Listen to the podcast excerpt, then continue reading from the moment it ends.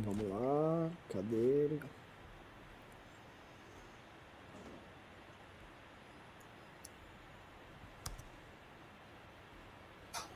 O Júnior ainda já tá no ar?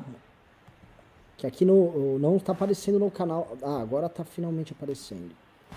Deixa eu ver se eu recebi o sininho aqui.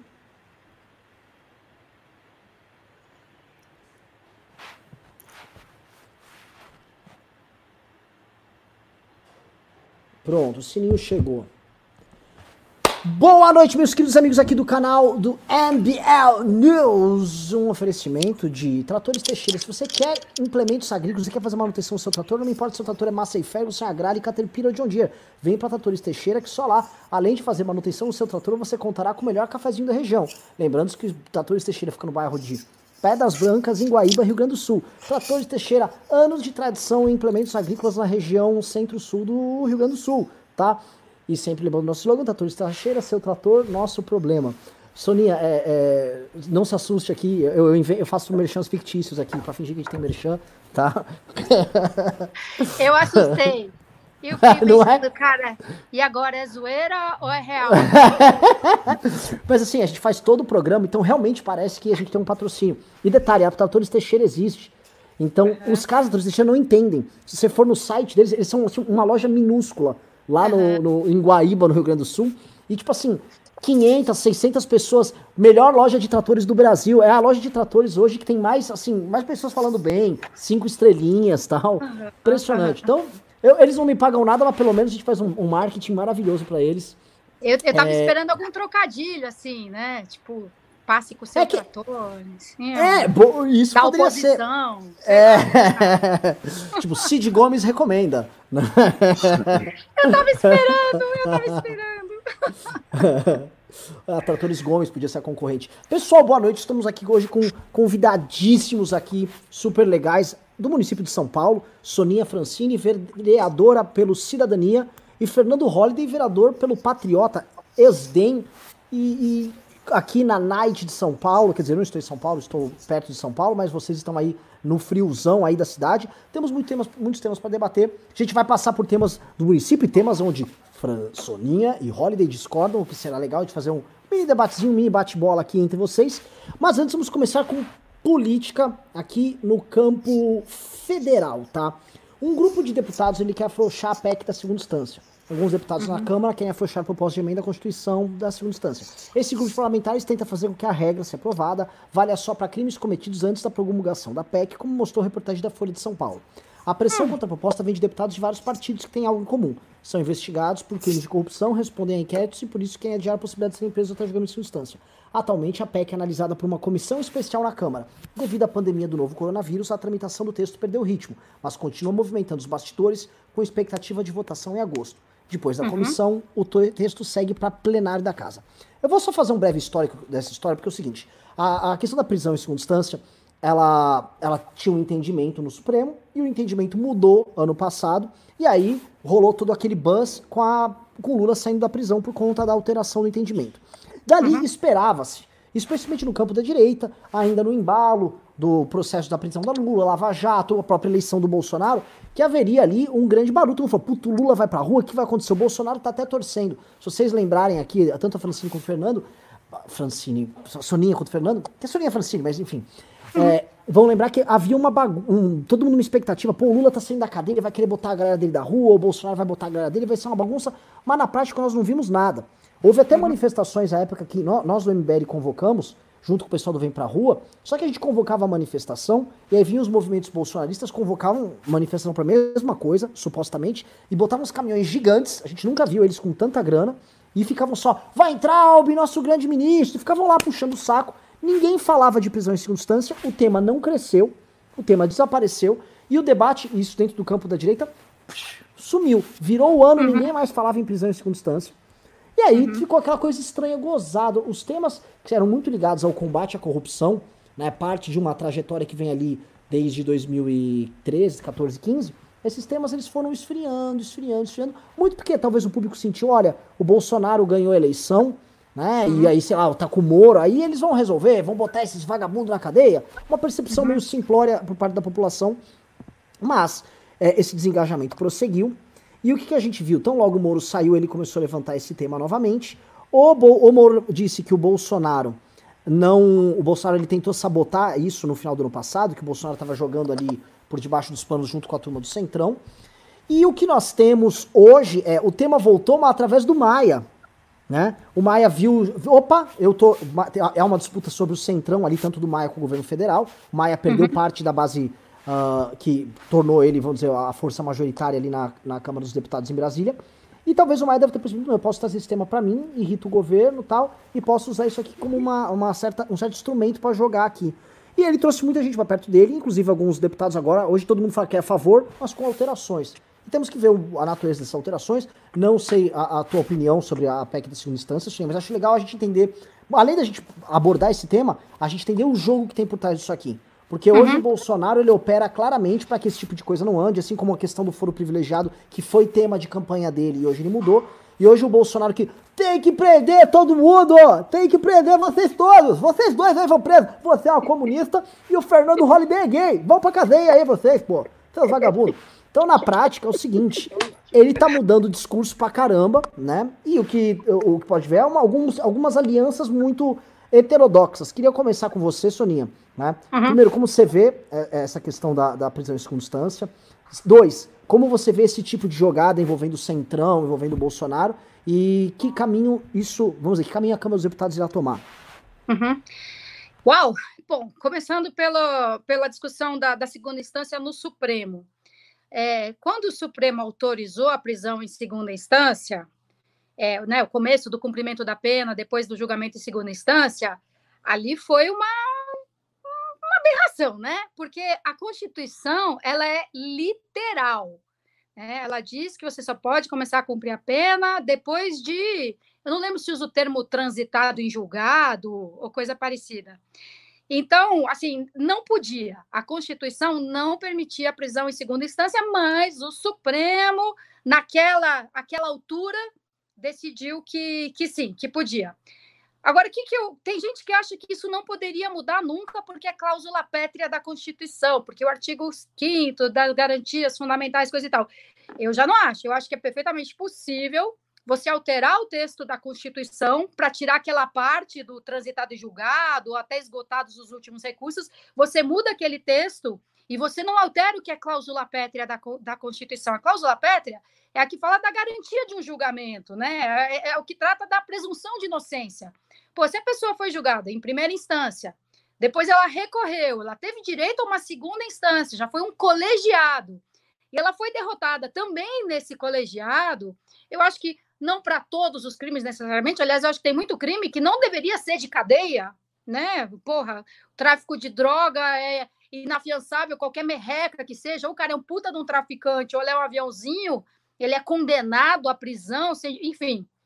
Não é que eu sou a favor de prisão para resolver todos os problemas, mas eu acho que se a pessoa já foi condenada duas vezes por um juiz sozinho e depois por um colegiado, a gente, ela teve a garantia dela de presunção de inocência, ela teve os recursos do Estado à sua disposição e eu acho que ela pode sim começar a cumprir pena, talvez, né, determinados, determinados crimes, crimes contra a vida, crimes de violência, crimes com agravantes, né? Então, o, até um deputado do Cidadania é um dos proponentes das mudanças no texto constitucional, que é o Alex Manente. Ele tem vários, né, vários textos propostos aí, um deles é de autoria do Alex. Não é todo mundo no Cidadania que concorda com isso. Tem gente que acha que não, que para garantir a presunção de inocência tem que esgotar todos os recursos mesmo. Então, assim, não é uma unanimidade no Cidadania, mas tem muita gente que defende essa posição. Eu, inclusive. Agora, é, aos que diziam que se não fosse essa decisão do Supremo, o Lula poderia ter sido candidato, aí não, porque a lei da ficha limpa, essa sim é claríssima. Depois de uma condenação em segunda instância, você não pode ser candidato. Então, mesmo que o Lula não tivesse sido preso, ele não poderia ter disputado a eleição. Aí o que dizem também, ah, mas se ele vai a campo fazer campanha pelo Haddad, seria completamente diferente. Porque, assim, é impossível hoje em dia a gente discutir a segunda instância sem passar pelo Lula, né? Eu, ele foi um ponto importante aí de, de, de, inflexão nesse, nesse debate. Então, sim, sou a favor, desde que haja uma mudança no texto constitucional, que eu acho bem razoável. Agora, uma coisa que eu não entendi, Renan, eles querem, esses deputados, né? Querem que valha só para crimes cometidos antes da lei? Não seria o contrário? Porque eles estão com medo de que, do que pode sobrar para eles mesmos. Então, por que, que eles. É isso, é, é, é que vale para é, vale depois. Para depois. Para depois. É para depois. Acho que eu li errado, então. Mas, ah, mas é para depois. Não, então tá. Ah, cara, isso aí é tão, é tão típico, né? É tão típico, tão, tão, tão, é, é tão clichê, né? Mudar o discurso quando é com os outros, quando é com você. É muito clichê. Não é nem um pouco surpreendente. Nem um pouco. Fernando Holiday, Fernando Hollybobs, você com o seu fone maneirão.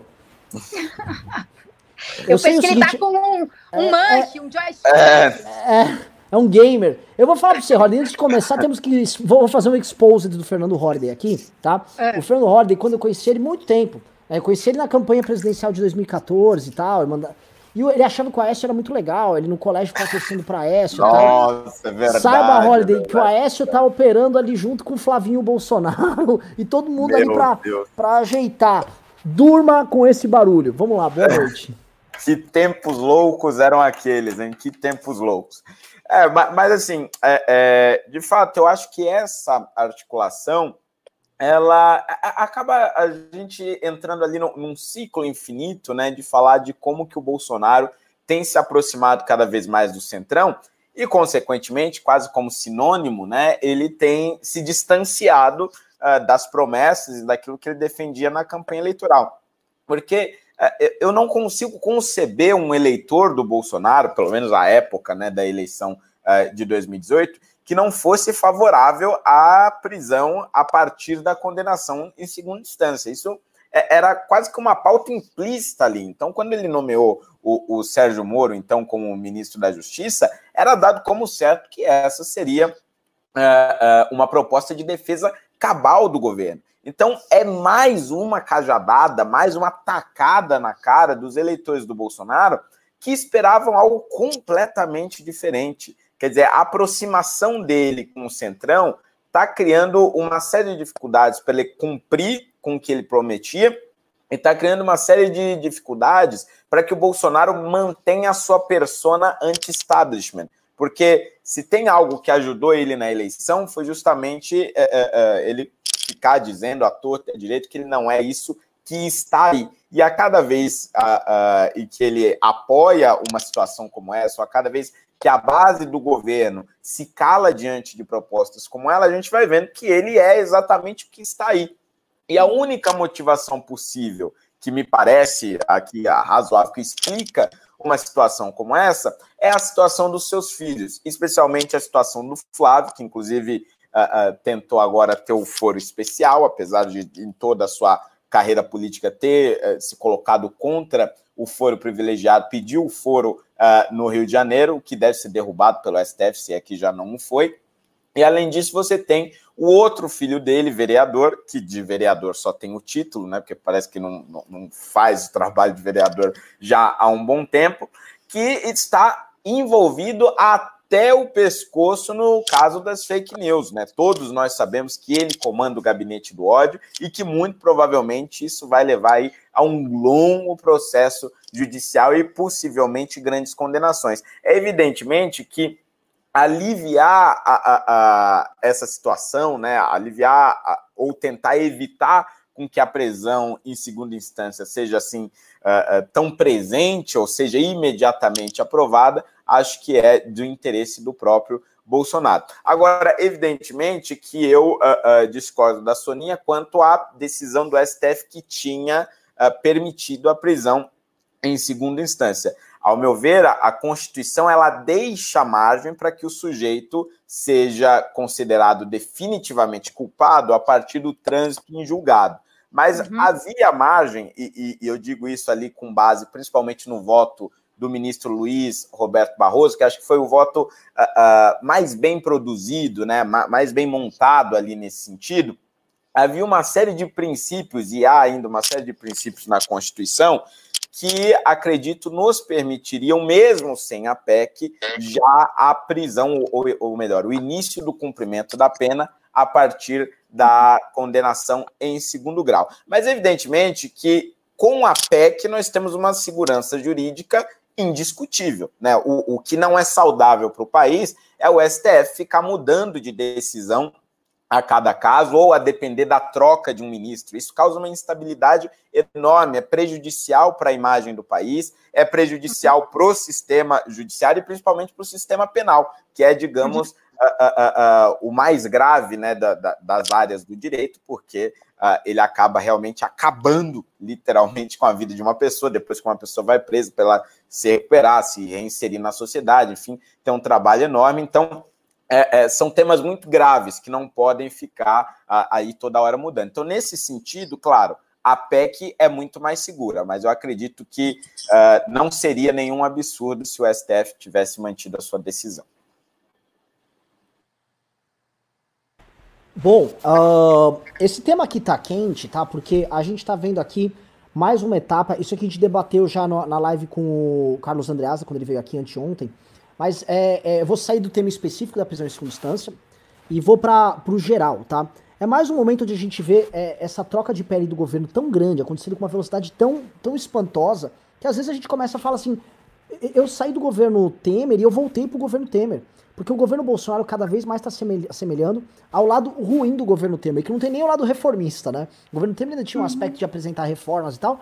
O do Bolsonaro não. Ele põe o Paulo Guedes lá, o Paulo Guedes fica falando: olha, vou vender um trilhão aqui, eu vou, vou fazer caixa, ninguém segura o Brasil, viu? O crescimento do Brasil vai ser em V. Ele vai bater e subir. E esses analistas internacionais estão falando que vai cair 9%. Isso é boato, isso é conversa mole, pessoal de cidade aberta seus inimigos. É normal, tá, todo mundo dá umas caneladas e tal. Então eu vou vender, eu tiro a Eletrobras, a Petrobras, a Estrela um trilhão. É sempre essa conversa, né? Então, reforma estruturante, nada, debate sobre nada.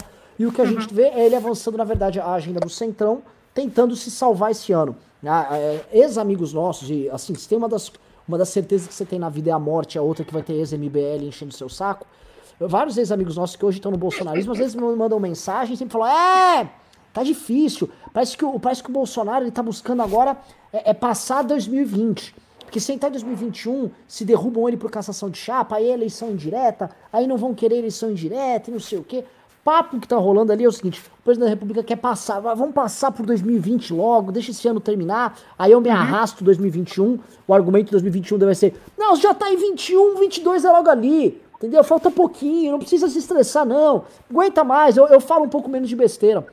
Mas essa troca de pele tá muito na cara dura. Né? Soninha, assim, é, é, você não, não, você não viveu o universo que a gente viveu por muito tempo. Né? Uhum. Né? As pessoas estavam esperando. Eu tô falando assim, o campo mais à direita, direita conservador. As pessoas estavam esperando a revolução. Que o Bolsonaro ia estar de helicóptero sobrevoando favelas. Olha lá, eu vi, eu vi o traficante ali, ó. Atira lá.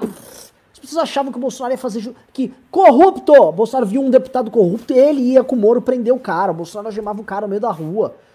Tô indo aí no Congresso. As pessoas estavam achando realmente que ia ser assim. Puta, Bolsonaro vai prender, vai matar, vai fazer, vai fazer acontecer. O Paulo Guedes vai fazer o PIB andar porque ele fez as pessoas acreditarem em uma coisa.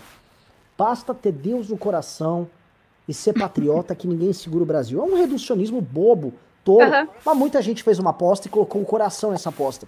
É, saiu uma pesquisa que a gente fez uma live hoje, hoje mais cedo, é, da, do Instituto Atlas, né? E nessa hum. pesquisa do Instituto Atlas, é, mostra que o, o, Bolsonaro hoje, ele é mais forte. Olha só que coisa paradoxal. Com as pessoas mais pobres hoje. Então ele, ele antigamente só pegava, ele começava com as pessoas mais ricas, homens escolarizados. Agora é assim, as pessoas mais pobres, por conta do benefício. Só que a hum. outra faixa social, que não é essa, e que mostra como, como ainda tá bagunçada a coisa, são os idosos. Quando você faz um recorte por idade, as pessoas com 60 anos ou mais, elas apostam muito nele. E me parece que essas pessoas estão fazendo a seguinte aposta: tipo, olha, o meu legado que eu vou deixar pro Brasil é esse Bolsonaro que vai fazer o que precisa ser feito. E elas não vão abandonar o Bolsonaro de jeito nenhum. Quando você uhum. pega o recorte do bom ou ótimo do Bolsonaro, tá muito concentrado nas pessoas mais velhas, elas estão botando assim, elas vão até o fim com o Bolsonaro. Se oh, o Flávio uhum. ladrão, não, não, não, mas ele, ele é patriota, ele ama o Brasil. E, poxa, a gente já viveu é, o, o, o, período da ditadura militar, ele, muito do argumento que usava segurar, o Brasil ama e o odeixo. Né? Você é. tem que amar o Brasil. Se você não estiver amando o Brasil, você é um vagabundo, sai daqui. Né? E o exercício do amor à, à pátria que esses caras tinham era um exercício muito específico. Você tinha que, por exemplo, armar nossas forças armadas, nossas riquezas naturais, a integridade do nosso território. Quase nunca se falava, por exemplo, em amar os brasileiros, né? É, é, é, era um país, era um. Tipo, assim, você tem uma bandeira, você tem, uma, você tem nióbio, você tem uma ponte que se une Niterói que você vai fazer. Você tem algumas coisas você gosta da seleção. Mas as pessoas, tipo, tem um inconveniente que tinha ali, que você tinha que lidar tal. E esse era o lance, assim, é, muito, é uma tradição que vem do exército, o Bolsonaro meio que mantém. E, e essas pessoas mais velhas, eu vejo ela mantendo essa, essa turma mantendo esse tipo de tradição ali. Como o Bolsonaro faz um. Ele apela para esse tipo muito específico de nacionalismo, é, ele detona a, a, a, cabeça da galera, a galera fala, ah, isso, ele tá recuperando esses signos que para mim eram muito importantes quando tinha aula, sei lá, de, é, como é que é a ordem? Educação moral e cívica. Educação moral e cívica, tal. A educação moral e cívica, porque ela representava é esse tipo de nacionalismo que era uma coisa muito específica. São uhum. aspectos muito, muito específicos da, da nacionalidade brasileira e são aspectos nem, é, vamos dizer, essenciais, mas é, é acessórios, né? O, uhum. um povo não é o seu território, ainda que o território faça parte da nação. Para ter uma nação, você precisa um território. Mas né, a integridade do território, as nossas, o, o, verde das nossas matas, o amarelo do nosso ouro, essa coisa toda, ela, ela ficou muito poluída ali. O, onde eu quero chegar, aqui eu quero colocar para vocês. Me parece, tá? que a gente não vai conseguir. A gente vai conseguir convencer boa parte da classe média é, de que, pô, ok, fizemos caca, colocamos no poder um maluco, o Brasil fez caca, a gente vai ter que superar isso aí. E essas pessoas uhum. estão hoje desengajadas, desanimadas, sem perspectiva, vendo, especialmente as que têm emprego formal, vendo seu emprego correr risco, sua pequena empresa correr risco, seus familiares com risco, risco do, na, na, manutenção da sua própria, do seu padrão de vida. Uhum. E já essas pessoas mais velhas, elas não vão aparentemente abandonar de jeito nenhum o Bolsonaro. Eles e alguns fanáticos políticos que têm espalhados por aí. Né? É, eu vou jogar essa pergunta para vocês, que é o seguinte: é, me parece que a gente vai ter que ficar lidando com o barulho de uma minoria cada vez mais minoria, cada vez menor, uhum. mas muito barulhenta, e nós não vamos nos curar disso. E mais, aparentemente, a massa de pessoas que rejeita o petismo e que passou a rejeitar o bolsonarismo, essa massa ela tá sem esperança alguma. Essas pessoas não querem falar sobre eleições municipais esse ano. Eu vejo o debate municipal, mas ninguém quer. Eu vejo as pessoas de saco cheio de política. Eu, eu, tá rolando um desengajamento em rede social da direita à esquerda. Conversei com muita gente, todo mundo reclamando que isso tá em queda. Jogar uhum. a bola para vocês aqui. É possível que o Bolsonaro tenha, ao seu modo, destruído a esperança nas pessoas? A ponto de a gente só ter aqui alguns radicais e uma perspectiva muito, muito, muito reduzida de Brasil se expressando por aí? Vamos refletir, Pô, joga a bola para vocês. Se isso for um, um, rito de passagem, né, da, da saída da adolescência, não que seja bom as pessoas perderem a esperança e o alento, mas perderem a esperança numa figura mítica, entendeu? Porque, pelo amor de Deus, achar que vai chegar um cara lá, não, o cara cara é bom porque ele é de esquerda. Não, ele fez aliança com os puta crápulas, mas ele é de esquerda. Ele destruiu a Petrobras, mas ele é de esquerda. Aí você muda o disco e, e vira pro outro lado, exato, né? Não, ele, ah, ele não é, é, mas ele é de direita, não, mas ele é contra os comunistas, mas ele é patriota, ele é decente. Então você tem a porra do mito. E aí eu fico, você estava aqui falando dos mais velhos, eu falei assim, nossa, mas o que que vai fazer essas pessoas enxergarem quem é o Bolsonaro de verdade? Um cara, um cara desequilibrado, um cara despreparado, um cara sem visão, um cara preocupado consigo e os seus ali. E os seus é um círculo bem pequeno, né? Não é os seus, é, é a população X da geração dele. Então, eu, eu, me pergunto, o que, que, vai, que, que precisa? Porque muita gente já caiu a ficha, já falou assim, puta, eu pensei que o cara era um liberal, mas não, ele só é anticomunista. não é um liberal. Ele não tem um projeto, ele não é um plano. Porra, eu pensei que ele era de verdade contra a corrupção. Mas não, pô, eu achei que ele era só um conservador, não sabia que ele era um escroto a esse ponto, né? Muita gente se distraiu, muita gente caiu no conto. E os outros que, que continuam acreditando, assim, o que que falta para eles? É o que você falou, tem gente que não vai largar do Bolsonaro de jeito nenhum. Ah, ele não é liberal, ele não é contra a corrupção, ele não é um conservador com valores assim super, né, sólidos. Não, ele não é nada disso. Ele é um sujeito desequilibrado, completamente despreparado. Não adianta. Uma parte não vai largar dele. Agora, se a desilusão significar que as pessoas param de acreditar no conto do vigário, né? Tipo, você faz uma uma inflexão e para de, de, de soltar impropério nas redes sociais e, e, tenta tratar disso com um pouco mais de, de atenção, de seriedade, pode ser bom esse momento da desilusão, porque se desilusão é o contrário de ilusão, então é melhor. É melhor do que acreditar que vai chegar um cara que é o mito, porra. Como é que pode esse negócio de mito? Então, assim, é ruim o desalento, é ruim o desânimo. Mas isso, se isso significar que estamos na, na passagem para um outro tipo de engajamento, porque ao mesmo tempo eu vejo, Renan, que é, tem mais gente agora pensando em política como um caminho de engajamento do que tinha os anos atrás. Sabe? Tem uma galera querendo ser candidata nessa eleição que eu falo, nossa, nunca pensei que esse cara um dia ia pensar em disputar uma, uma vaga na Câmara Municipal, porque era o cara que falou assim: não, eu faço o meu corre aqui, eu faço a minha militância, eu trabalho com população de rua, eu trabalho com proteção animal, eu trabalho com moradia. E agora esses caras estão falando assim: não, pera, eu também quero tentar ser vereador. Então, no meio desse desalento, tem gente que, que com mais consistência mesmo se aproximou da política, que aí não é só a política da página, do Facebook, do, do bate-boca nas redes, entendeu? Holly, quer comentar? É, eu, eu, eu concordo com a, com, a, com a Soninha, e eu acho que, assim, o, o desembarque, a desilusão com a política, eu acho que ela, ela vai diminuir significativamente, porque de fato, você, tinha uma empolgação muito grande em torno daquilo que significava é, o Bolsonaro. Diferente, por exemplo, do Lula, que havia uma empolgação muito grande do que poderia significar aquele governo, mas você não tinha um cenário de redes sociais onde isso se, se reproduzia uh, constantemente e, e, e, e, na velocidade que acontece né, por meio da, da internet. Então, eu acho que, apesar da redução, esse engajamento continuará sendo maior do que em qualquer outro momento da nossa história, porque a velocidade com que a informação chega e a voz que todos nós passamos a ter por meio da internet, quer dizer, qualquer um ali agora, pelo seu celular, agora mesmo, aí no, no, no chat do MBL News, pode comentar, jogar sua opinião política, elogiar, xingar a gente e tudo mais, é, porque ele tem voz, outras pessoas estão uhum. ouvindo uhum. ele. E o fato de você ser ouvido sempre te incentiva a continuar falando mais sobre determinado assunto, a continuar uhum. expondo a sua opinião. Você vai falar que você vai interagir com diversas outras pessoas e tal. Então, acho que esse cenário de redes sociais uh, uh, uh, mudou a nossa política para sempre. Então, apesar de ilusões e desilusões, o engajamento ele sempre será maior do que já foi uh, uh, um dia. Agora, eu acho que especialmente para a direita, o caso do Bolsonaro vai significar um, um arrefecimento drástico, porque durante muito tempo, durante os últimos uh, cinco anos, basicamente, desde a, do início ali da luta pelo impeachment da Dilma, a direita vem dizer: não, a gente nunca teve uma direita de verdade no governo, nunca teve ali um liberal de fato no hum. governo. a mais. corrupção é de esquerda, né? É, é, teve, esquerda, teve muito disso. É de esquerda. É.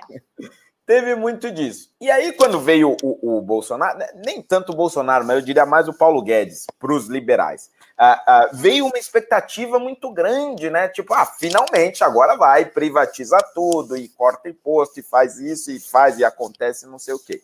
E nada disso veio.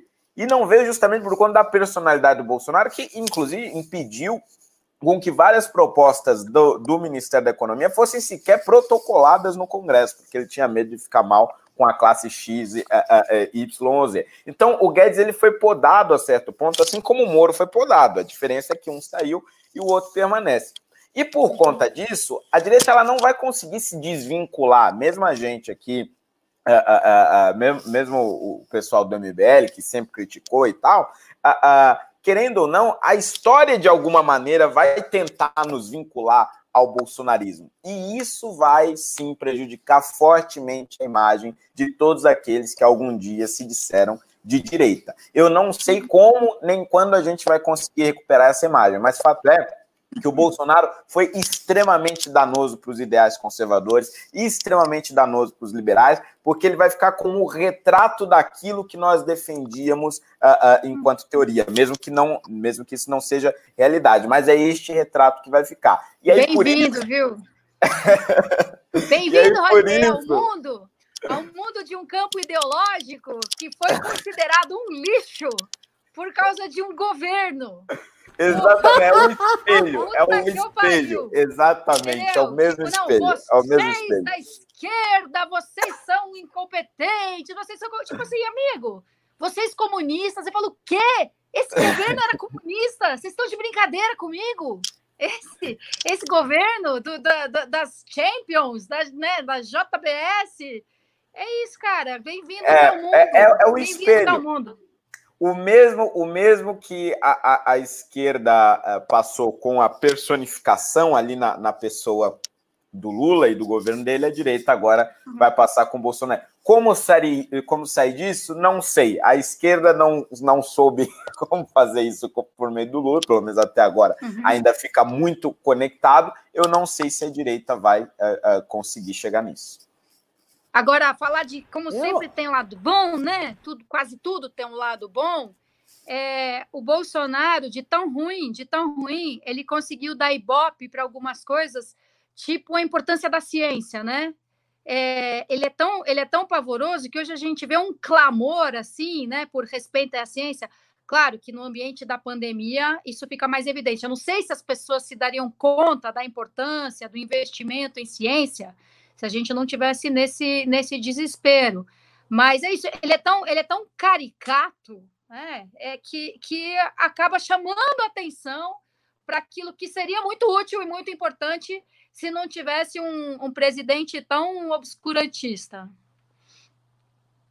Isso é, isso é impressionante. Eu fiz uma análise, se vocês quiserem eu posso jogar aqui de novo. Pessoal no, no chat digite um se vocês quiserem, que eu jogue a, vocês querem, vocês topam que a gente jogue a pesquisa da, da, da Atlas aqui e digite dois e fala, não, já vi, não quero.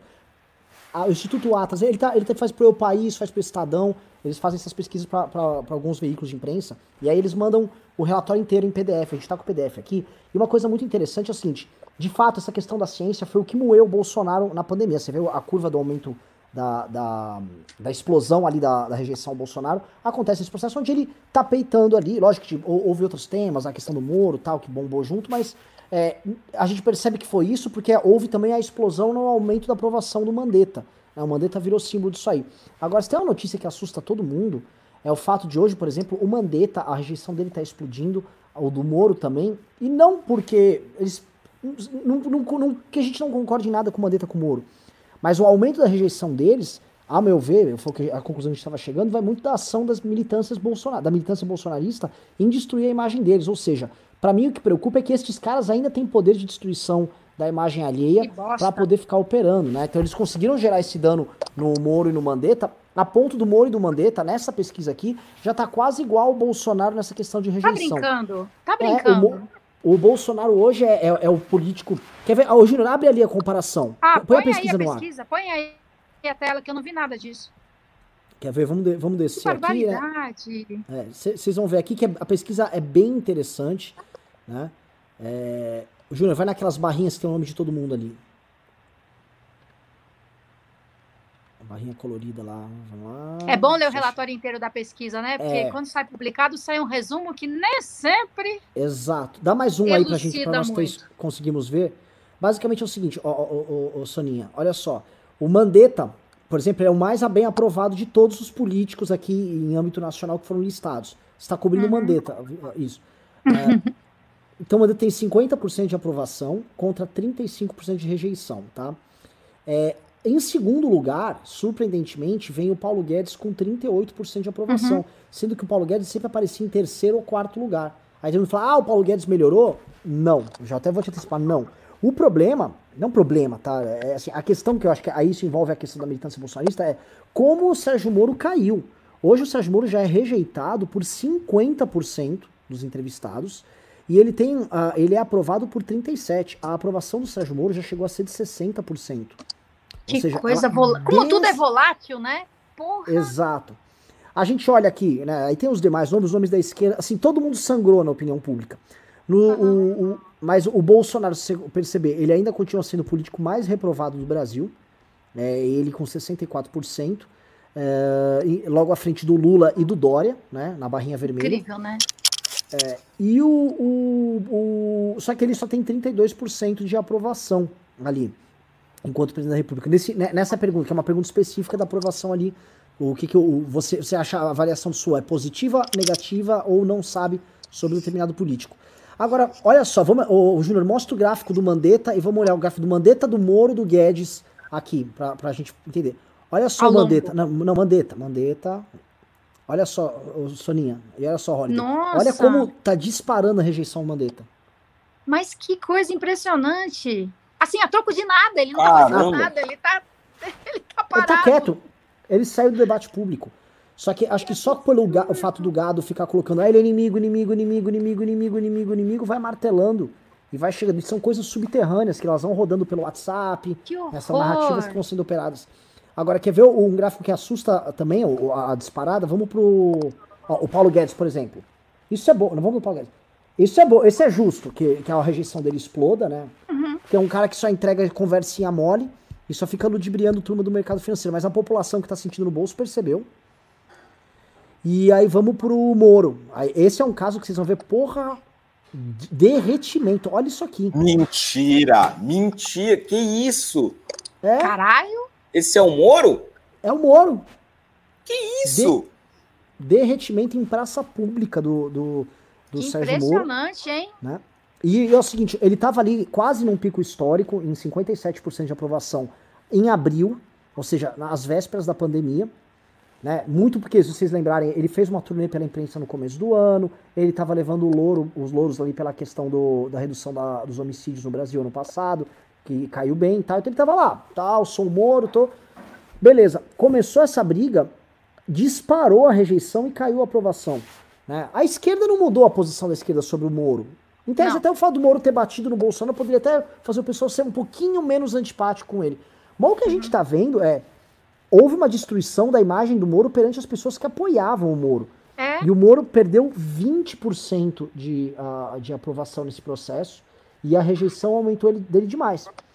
E aí eu vou entrar num ponto que eu vou falar assim, então quer dizer que o Bolsonaro se fortaleceu? Aí a gente olha o gráfico do Bolsonaro, põe aí.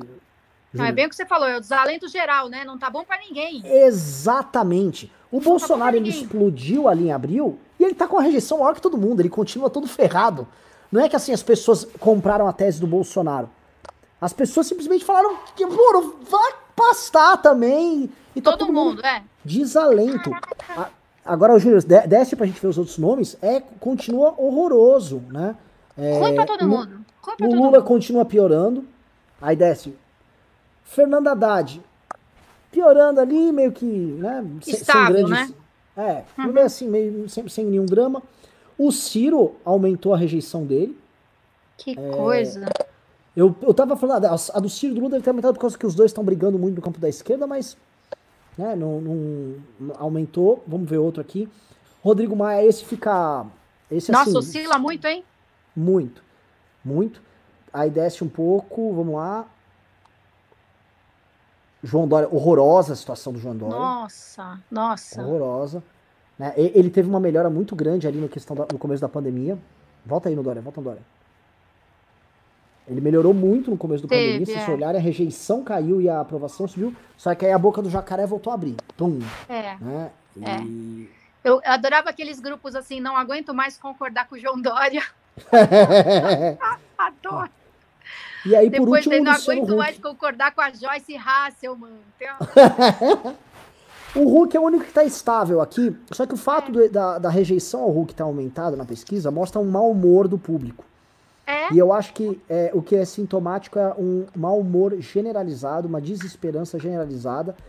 E uma, eu acho que assim, a gente está voltando para um, tempo, um período pré-2013 de descrença geral é, nas coisas. Né? O que, se por um lado é bom, as pessoas perderem um pouco de um afã achando que o Brasil vai mudar, basta o cara ser cristão e patriota tal.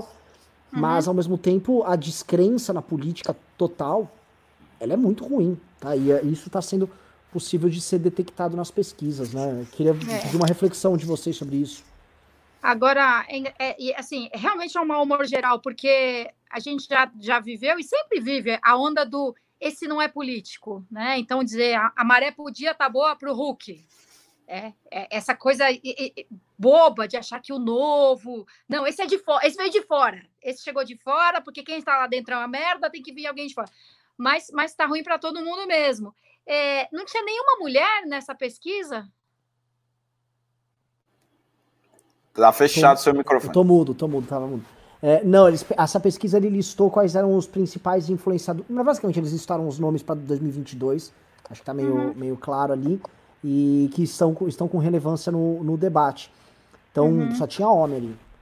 Então, é, porque, não, porque às vezes não tô nem, não tô, assim, não é nem a defesa da presença feminina, né? Que é estranho que não tenha mais. Não é só isso.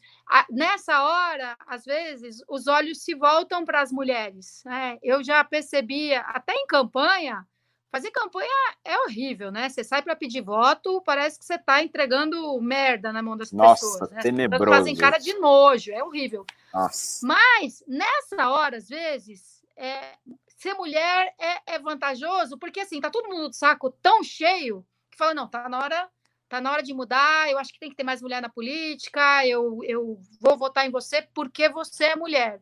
Então, essa coisa dos novos ares, talvez, talvez dê chance para alguma candidata. Agora, qual, né? É, o, qual que poderia. É, essa, essa é uma pergunta interessante, porque. Essa é uma colocação interessante, né? Eu vou devolver para vocês, porque é, eu acho que o momento da pandemia ele acaba abrindo espaço para uma perspectiva política mais feminina, que é a perspectiva do cuidado. Né? A, a, perspectiva masculina é a perspectiva da mudança, né? Da, tipo, a ruptura, você tem um espírito mais testosteronado. E só que tem também uhum. a dimensão feminina. E a dimensão feminina ela não necessariamente se expressa com mulheres. Por exemplo, o Lula tinha no discurso dele uma dimensão mais feminina, tanto que ele sempre foi muito bem votado por mulheres. Uhum. E a esquerda é mais feminina, a direita é mais masculina em certa medida. Né? E uhum. eu acho que abriu um espaço para isso. Tanto que o tema principal, acho que vocês agora vem em pesquisa, que o tema principal para debate público em eleição vai ser saúde. Né? É, por conta da pandemia, lógico, mas a pandemia. Saúde, na, na prática, Sim. na ponta, a gente vai falar em cuidado. Uhum. E, e uhum. agora, tá, não estou vendo despontar é, grandes lideranças para o debate nacional hoje. É. Surgiu no debate público, viu? A Gabriela Prioli tá bombando, não sei se acompanha. É, a, a Vera tinha crescido bastante é, no uhum. debate público, mas mais como jornalistas e comentaristas. Na política institucional, ainda, ainda não. Eu, eu acho que a única. Só um asterisco aqui, eu acho que a única mulher uh, que provavelmente ainda volta e meia aparece é a Marina Silva, só que de tanto que ela se desgastou, tantas vezes se candidatando, Acho uhum. que talvez nem ela mais consiga personificar esse sentimento. Né? Uhum. É, e a gente, a gente pela esquerda, né, é, sabotou alguns projetos, quer dizer, tinha sempre a possibilidade da Manuela Dávila ser candidata, e aí, no fim, acabou acabou ficando com a, com a vice do Haddad. É, tem a Marina, que aí é detonada por uma parte da esquerda, por ter saído do PT, né, por ter, por ter sido uma candidata que se opôs aos candidatos do PT, é, pelo, pelo PSOL, o PSOL tem muitas, muitos expoentes, né, mulheres, mas em nível nacional agora, não sei. E assim, pela direita tem as grandes personagens, né? Tem a Joyce, tem a Janaína, essas são sempre assim, quando a gente faz um cenário do, Agora tem a Carla Zambelli também. A Carla Zambelli. Quando a Olha, gente. Posso, posso irritar vocês? Ah, vou irritar, vou, vamos, vamos, assim, a gente não, o problema é assim, quando a gente fala, ah, eu vou botar eu o bode na né? sala, né? Não é nem um bode, quando a gente tá falando de Carla Zambelli, é, é o próprio, sabe aquele bode, o, como é que chama aquele, aquele bode do, do demônio lá, o... Caramba, tô esquecendo o nome, Sei, pô, da tipo, maçonaria. Tipo símbolo de Ares, né? É, o Belzebu, mas é outro nome, é, um, é, o, é, é tipo aquele com aquele chifrão, sabe? Eu tô esquecendo o nome. O Baphomet. O Baphomet, é. esse aí, Baphomet. É o seguinte, ali eu, não dá nem pra falar. Carla Zambelli, durme, que nós, assim, durmam com esse barulho. Carla Zambelli é a política mulher que tem hoje mais buzz em rede social no Brasil. Não, para, para. Mas que então, isso? mas então, não, mas tô falando real. Buzz, né? Mas, mas então, Deus. ser fã significa, né, o quê? Significa que você tem um caralhão de hater e uma porra, um porrilhão de, de seguidor, né? Assim, de, de fiéis seguidores. É, o buzz é sempre é sempre o sinal dessas duas curvas aí também se chocando, né? Os super adeptos e os, os super detratores. Ah, mas mesmo assim, né? O que o Bolsonaro tinha e deu no que deu, né? É, é que continua grande. E eu, eu sinto que a Carla Zambelli, como ninguém leva ela a sério, ninguém vai dar rage lá na, na, nas redes dela, porque, ah, Carla Zambelli, agora os tiozinhos malucos, é, obrigado! Porque a Carla Ai, Zambelli. Será, tá, tá, assim, qualquer. O Júnior aqui nos comentários está colocando. Qualquer pesquisa do ranking da FSB coloca ela como uma deputada, inclusive deputada federal como um todo, homem e mulher é, sempre em primeiro lugar ou segundo lugar. Porque ela, ela topou uma, um papel que é muito interessante em termos de rede social, que é o seguinte, ela compra todas as brigas que o governo falar. Mesmo que sejam brigas foi da. Joyce, né? Foi, foi, foi da, da Joyce. É, é, exatamente. E ela comprou, e ela, ela assumiu. Então, assim, não importa qual a briga. Ela nem sabe direito explicar. Ela vai entrar. Não. Então, então tava defendendo o ministro da Educação, né? De, de graça, foi provocar lá, tá vendo? Ele chegou onde chegou e não foi por via de cota, não, viu? Foi pelo... É, é verdade! Ai, meu Deus. Ai, e que é... bobagem. Mas olha só, olha só, fazendo papel aqui da defensora da categoria mesmo. Seria bem interessante uma pesquisa só com os nomes femininos. Bota lá para disputar todo mundo. A Zambelli, a Hasselman, a Janaína, e a Manuela Dávila, e a Tabata Amaral, a Marta Suplicy, sei lá, bota todo mundo aí, faz um repertório, porque esse repertório dos nomes masculinos foi bem vasto, né? Tinha o Haddad, e o Lula, e o Huck, e o Mourão. Então, pô, bora fazer uma lista aí, bota a ministra da Agricultura junto, assim, fazer Posso falar? Esse, Hoje esse dá para cavar, Soninha. Desculpa, desculpa interromper. Hoje dá para cavar, você lembrou dela? Provavelmente o melhor ministro do governo. Muito a Tereza Cristina? Tereza Cristina. Ela é mais efetiva no que ela se propôs. Tá, você pode, pode concordar ser. com um ponto assim, ó, sabe? Mas assim, o setor dela, o setor, a área de atuação dela, a agricultura brasileira continua bem, tá? O mesmo, a despeito da sabotagem da ala ideológica ali que quer arrumar briga com todo mundo. Mas assim, se uhum. for falar, é, o que ela, ela, ela está, ela, ela, está entregando o que ela se comprometeu, é uhum. o único setor que está fazendo isso. Mas também, né, grande vantagem.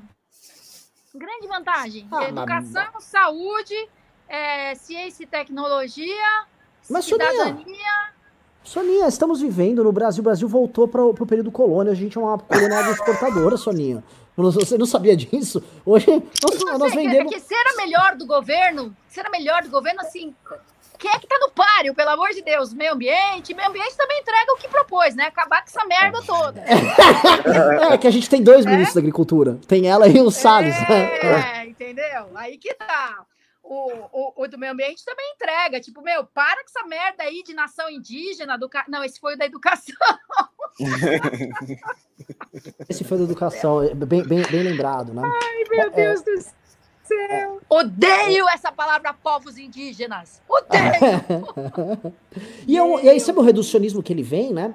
É, é, é o que, que, é o reducionismo mais. É, só existe um povo, o povo brasileiro. Que cacete é esse? Né? Assim, existe Não um é? povo. Você sabe, você sabe que o slogan clássico do partido nazista era Ein Reich, ein Volk, ein Führer. Né? Um reino, ou seja, uma terra só, ein uhum. Volk, um povo, e ein Führer, um líder. Então, quando o Weintraub está colocando isso, só existe povo brasileiro, tá? Que, inclusive, líder, obviamente, é o nosso grande mestre Bolsonaro. Ele fica evocando. A gente fala, ele fala pô, mas é, dá pra chamar eles de nazista? Não dá pra chamar eles de nazista, mas assim, que há certas similaridades e que eles ficam buscando o tempo todo. O tempo é... todo, pelo amor de Deus. Pelo amor... É a música do Wagner no fundo, né? Barbaridade. É. é. Aí vamos para um tema regional aqui para vocês, que é a pauta número 2 do programa. Eu sei que Bolsonaro é muito boa, muito, muito legal bater. Câmara de São Paulo aprova pagamento de artistas por lives e Fernando Holliday aciona a justiça. A Câmara Municipal aprovou nessa quarta-feira uma emenda que autoriza a Secretaria de Cultura a remunerar artistas que promovem shows ao vivo nas redes sociais, as chamadas lives. De autoria do vereador Reis, do PT, a emenda dá essa autorização de forma permanente, não apenas durante o período da pandemia. O texto segue para o prefeito Bruno Covas, que deve sancioná-lo. Logo após a aprovação da emenda, por 4, 43 a 5, o vereador Fernando Holliday anunciou que estava protocolando um mandato de segurança no TJ de São Paulo para anulá-la. No pedido, ele critica o fato de a Emília ter sido incluída em votação de projeto de lei sobre tema não relacionado à alfabetização de adultos. Esse tipo de manobra tem os apelidos de contrabando legislativo e jabuti no jargão político. Eu vou começar, vou antes de passar para vocês. Uma vez eu ouvi falar que o Milton Leite ele usa o termo, além de jabuti e tal, ele tem uma mão de gato. Né? E, e, eu sei que vocês sabem o que é mão de gato, eventualmente. O que, que é uma mão de gato? Aí vocês começam aí, por favor. Cara, a mão de, de gato, gato eu não lembro o que, que era. Não, mas é, é, por exemplo, você tem um projeto lá com 200 artigos e aí discute pra cacete, na hora do último substitutivo entra um artigo que trata de um assunto que não tem um caso a ver com o resto. E, e velho, acontece muito. Vale a pena fazer um almanac, assim, um manual. Toda hora eu descubro, eu descubro alguma coisa desse tipo. Impressionante. Assim, é, é pan-ideológico. Todo mundo, todo mundo enfia um artigo lá num projeto que não tinha nada a ver. Nesse caso, a gente estava tratando da matéria que diz respeito ao quê? A emergência. A possibilidade do governo, da prefeitura, fazer pagamentos emergenciais dentro de uma situação excepcional. Então, o MOVA, Movimento de Alfabetização de Jovens e Adultos, está com as atividades interrompidas. É lógico, não pode ter sala de aula, não pode ter a turma reunida. Mas, pelas peculiaridades do MOVA, a prefeitura não estava repassando recursos para as entidades que fazem ali é, a coordenação dos voluntários porque os professores do MOVA, eles são monitores voluntários, que, que dão as, as aulas de alfabetização. Aí, assim, dentro da grande farsa do século, que é acabou a pobreza no Brasil, acabou a pobreza no Brasil, a inclusão social aconteceu de maneira espetacular, né? É mentira, a gente ainda tem muitos adultos analfabetos, depois de todos esses anos de inclusão e sucesso mundial, é, e a gente tem gente que, se deixar de receber aquela ajuda de custo merrequinha, tá ferrado, vai passar fome. É aquela coisa da criança que não tem merenda, não tem o que comer em casa, né? Esse é o nosso país que acabou com a pobreza. Então, a gente precisou aprovar uma lei na Câmara para permitir, para garantir para a Secretaria da Educação que ela podia pagar as entidades que coordenam os voluntários do MOVA, mesmo com as atividades interrompidas. Então, a alfabetização de jovens e adultos não está em debate, não está na pauta. O que está na pauta é um pagamento emergencial enquanto as atividades estão suspensas. E o, a parte que diz respeito à cultura é da mesma natureza. As atividades culturais presenciais estão todas suspensas.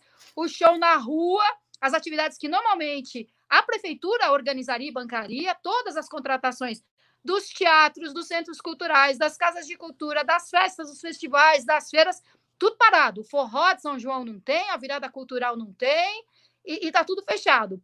Então, essas pessoas, elas estão sem trabalhar, mas elas, assim como o MBL, podem fazer atividades online, podem fazer a transmissão das suas peças de teatro, ensaios abertos, leituras dramáticas, saraus, slams, shows de música, espetáculos circenses, oficinas, podem fazer online. Então a gente não está falando do show da Anitta. Ontem na sessão se falava muito, ai, Anitta, Anitta ganhou 600 mil para tocar na virada cultural. Vê, a gente não está falando disso. A gente está falando do cara que estaria fazendo um show no São João, ou o cara que toca no barzinho, ou o cara que canta no casamento, que toca na formatura. Meu, você tem uma categoria inteira de profissionais, tanto quanto os comerciantes, os ambulantes, é, essa categoria inteira tá parada, não tem como. Então a cultura pode, assim, cara, não é nada, não é massagem que não tem como fazer online. Não é. É, é cultura e arte. Dá para fazer meio eletrônico ou uma transmissão ao vivo ou gravado. E mesmo que seja ao vivo, porra, eu faço live no, no Instagram, tem 20 pessoas assistindo. No dia seguinte, 200 viram. Meu Deus do céu. Esse é o mundo que a gente vive agora. A gente tem, tem quantos aqui conectados agora? Mais de mil? Então, assim, qual agora é o problema? Tem 3 mil. Qual é o problema de você admitir que você pode contratar artistas, técnicos, oficineiros para fazer as suas atividades para serem transmitidas e registradas por meio eletrônico por causa da pandemia e, e, e continuar admitindo que essa é uma possibilidade para sempre. Eu, porra, depois que terminar a quarentena, não, não, esquece, não faz mais nada na live, não tem mais transmissão pela internet.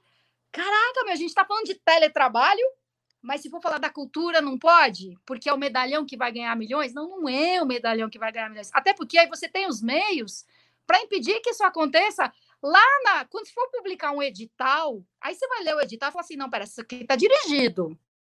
Não, pera, isso aqui está errado.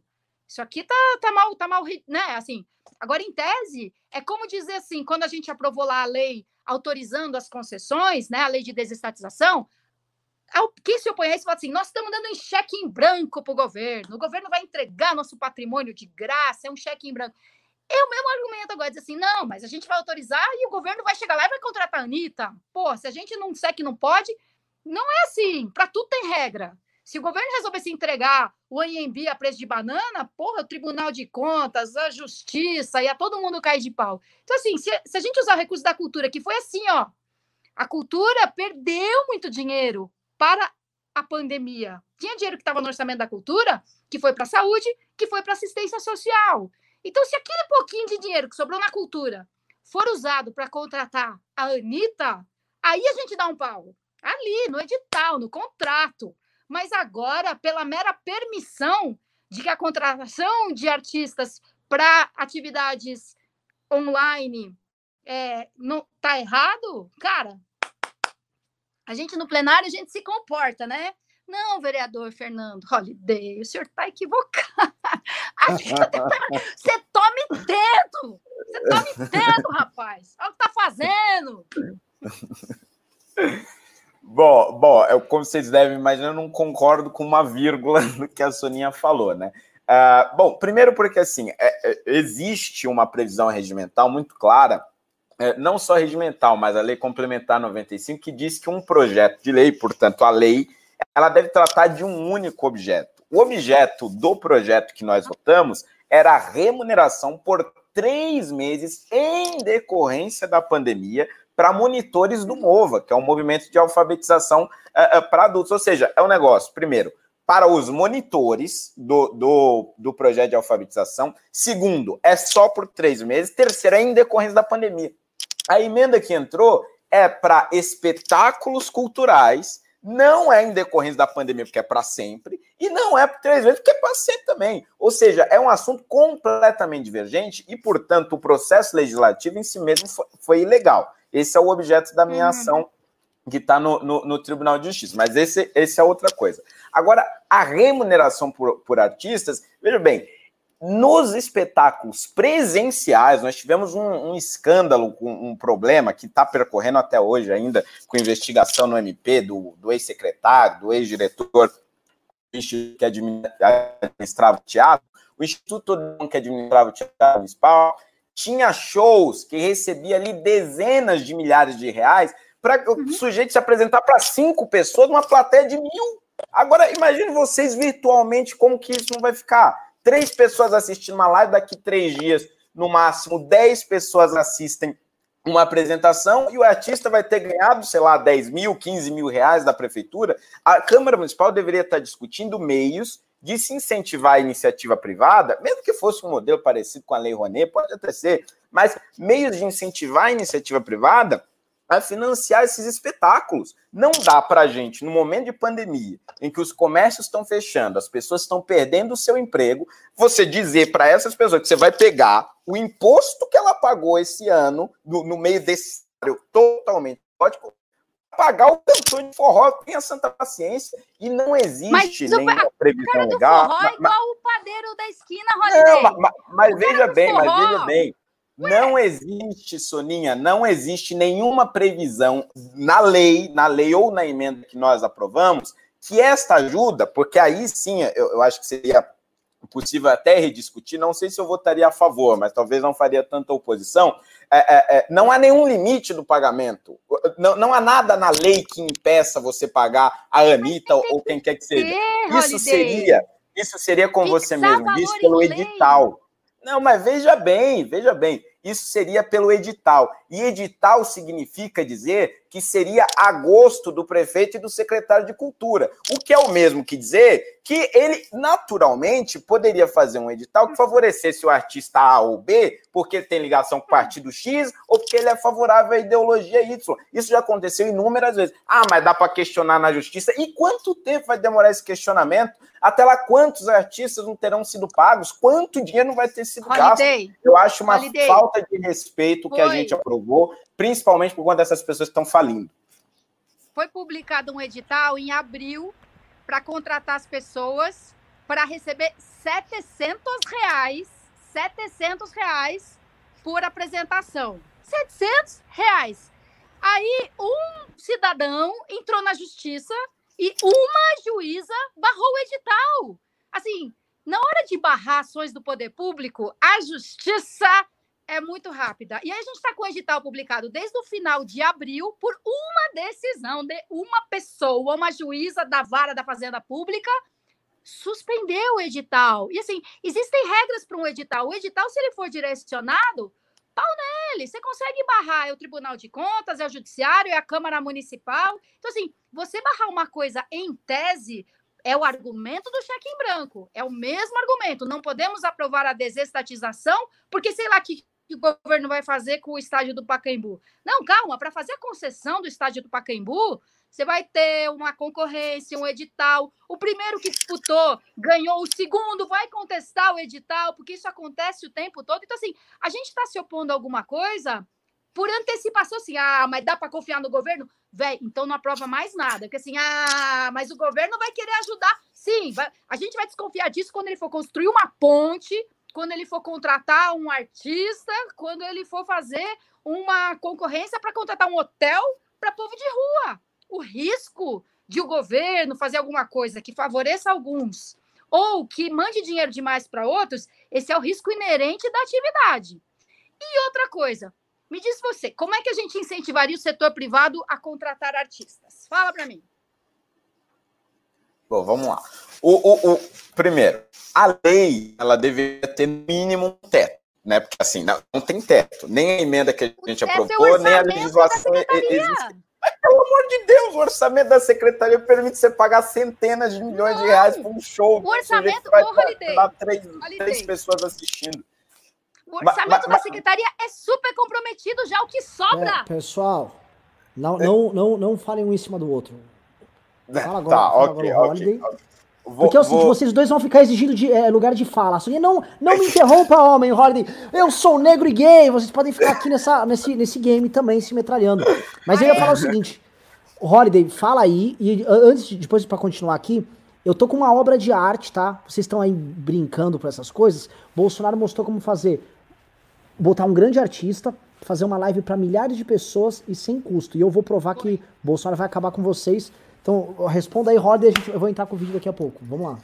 Perfeito. Mas o, um dos incentivos que eu acho que poderia ser feito é, é, realmente você fazer um modelo, tentar replicar um modelo que a gente tem uh, uh, da Lei Rouanet, claro, com menos poder para o Estado definir o que, que é ou o que não é uh, cultura, ou melhor ainda, criar uma espécie de vale cultura. Essa foi, inclusive, uma política que foi criada no governo PT, mas que eu acho que é uma política boa, inclusive em certo ponto de vista, é até mesmo liberal, que aí você dar o dinheiro para o sujeito que vai assistir o espetáculo. E, portanto, ele tem o dinheiro, por meio de um cartão ali, por meio de um vale, seja o que for, para comprar o ingresso e, portanto, financiar aquele espetáculo. Esse poderia ser um meio. Um outro meio é você dar um desconto, dar uma isenção de parte do ISS, do IPTU, claro, isso precisaria de um estudo orçamentário, para a empresa que resolver financiar uh, uh, um espetáculo. Isso é uma coisa, porque aí você preserva alguma liberdade para o sujeito, seja o espectador, seja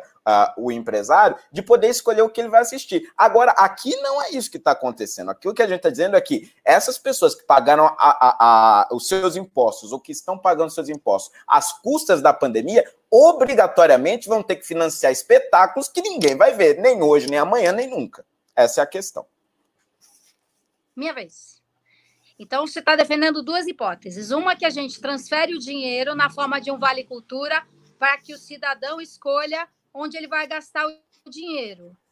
E aí, Exato. se esse cidadão escolher gastar o dinheiro no show da Anitta, que diferença fez para o pagador de imposto? Assim, você deu a liberdade para o sujeito escolher. O que a gente está questionando um pouco aqui é assim: quem ganha com esse negócio e para onde vai o dinheiro público? É dinheiro público. Você pode fazer do dinheiro público um vale cultura, e aí o camarada, com toda a liberdade, vai lá e escolhe qual live ele vai pagar para ver. E pode ser de alguém que já está coberto de dinheiro, mas o cidadão usou o vale cultura dele lá para ver o show do Gustavo Lima. Ou você vai conceder é, incentivo fiscal, renúncia de ISS, de PTU, para a empresa que investir. Na... Quer dizer, eu estou abrindo mão de uma receita de imposto, portanto, de novo, eu estou comprometendo recurso público para uma empresa contratar a Anitta, porque a Anitta dá retorno de marketing. Então, se o medo é que o dinheiro público seja usado para um artista que não precisa, que não merece, que não engrandece, coitado do contribuinte, a gente tá, não está melhorando. Pelo menos quando você contrata pela Secretaria da Cultura, você tem um processo seletivo, você pode contestar o processo seletivo, você tem uma curadoria. Agora, se a Shell quiser contratar o Gustavo Lima e renunciar é, e fazer renúncia fiscal para ter esse benefício, o que, que adiantou? Assim, o dinheiro do contribuinte foi para a empresa fazer marketing contratando um artista. Então, se é para usar recurso do Estado para fomentar um, a atividade econômica, é uma atividade econômica, e outro, é o acesso, né, a possibilidade de fruição da cultura, eu prefiro que o Estado faça essa curadoria por meio de editais, por meio de chamamentos, por meio de seleções públicas. Mas são casos diferentes. No caso do Vale Cultura, sim. Aí o sujeito escolheu a Anitta, não tem o que fazer. A liberdade do sujeito, de fato, é, é uma problemática nesse caso. No caso da isenção fiscal, você mantém a possibilidade de, de, você ter um processo seletivo, de fazer a escolha, tudo mais. Estabelece um teto, porque, pelo amor de Deus, o teto ele é importante. Deveria ter nesse modelo e, e, e no outro. Não dá para ter no caso do Vale Cultura, é, é verdade. Só que ali, pelo menos, você tem o empresário podendo escolher para onde destinar o imposto. Nesse caso, não, ele obrigatoriamente está financiando isso. Em alguma medida, você tem que preservar a liberdade do sujeito, porque, querendo ou não, aquele imposto que ele está pagando foi extremamente suado, e ainda mais nesse momento, que é extremamente uh, uh, complicado. Então, você tem que dar a liberdade ao máximo possível de pessoas, se não ao espectador, que dê então ao empresário que está sustentando tudo isso. Mas, ô Holiday, só, antes de continuar, empresário... pessoal, eu preciso fazer a inserção. Vocês continuam já. Deixa eu só botar a tá inserção bom. aqui. É que assim, é, é, a arte e vocês vão ter que assistir. Se eu ouvir, vocês vão ver. Ah, não! Presidente Bolsonaro levou Rio Se eu fosse garoto, nadava contra as águas e nesse desafio saía lá do mar por riacho do Eu ia direto pro riacho do o meu fazer uma caçada, ver as pegar depois, andar nas vaquejadas e acordar com a sarada. Das terras civilizadas, das terras civilizadas. Ah! É bom que o Bolsonaro tá mega feliz, né? É, não, ele gostou dessa aí, viu? Eu vou te falar porque é uma música que homenageia ele, né? Ele fala, ah, Olha isso aí, pô, o cara tá animado ali tocando. Ou seja, tivemos sanfona duas vezes, tá? O, o Bolsonaro dobrou a aposta na eu sanfona. Não, eu não tinha visto essa. É, Acabou de sair. É que sabe, porque começou a nossa live com a live do Bolsonaro rolando ao mesmo tempo. E a live do Bolsonaro, ele falou: olha, estão brigando comigo, estão esperando o quê? Vão tirar onda aqui? O sanfoneiro não só ele foi sanfonar novamente, como ele foi ser um sanfoneiro pelego, que em vez de cantar uma música que já existia, Ave Maria ele falou: não, eu vou fazer uma música homenageando o Bolsonaro, falando que o Bolsonaro leva água pro sertão. Presta bem atenção. Assim, o ápice do populismo cafona que nós estamos vivendo. O cara vai. É o cara, eu acho que é o cara da Embratura aí. Ele tá tocando sanfona e falando que o Bolsonaro leva água. Vai, o rio vai virar mar, não sei o quê. Ó, ó, mas, ó, eu, vou, eu vou, vou falar um negócio. Esse cara, ele poderia ser cadastrado para receber alguma verba nesse, no projeto da prefeitura? Porque esse cara sim, poderia ser um artista de. Ele não é nem um artista de rua, ele é um artista da Embratur. Não é qualquer um esse é. aí, viu? É, se ele comprovasse que ele está sem receita nenhuma e ele pudesse provar que ele vive da, da, da, música e foi impedido por causa da quarentena, ele era elegível para o, o benefício, infelizmente. Mas, mas como ele é da Embratur, acho que não se encaixa nesse perfil. Não, tanto quanto os militares e servidores públicos que receberam o benefício emergencial também não se encaixavam no perfil e receberam a diacha. Aliás, eu ia pedir, assim, eu vou perguntar pro público aqui, a, é, o público gostou, ah, teve debate e tal, o pessoal tá falando agora que o Bolsonaro tocando sanfona foi cringe. Adoro esses termos que os jovens usam. usam foi eu, o quê? Cringe. O que, que, é cringe? Cringe é quando uma coisa é muito esquisita que te dá um, te dá um constrangimento. É quase uma ah, vergonha alheia. Tá. Então o cringe ah. é tipo assim, é, é, é, é, acho que vergonha alheia é o mais próximo que a gente pode definir de cringe. Só que a galera que fala de cringe que é inglês, é legal, fala, ai, que cringe, que cringe. E é muito, é, é muito triste que sabe, assim, como vocês estavam num debate sobre cultura e eu tava vendo agora isso acontecer, ao mesmo tempo eu falei, olha, é, é predestinado, uhum. né? Vocês estão falando disso, tá aqui. O sanfoneiro do Bolsonaro voltou, e mais, tá? Tomou as redes sociais, agora no Twitter só se fala do sanfoneiro do Bolsonaro.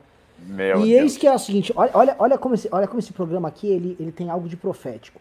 Como, opa, a câmera caiu. Ué. Eita.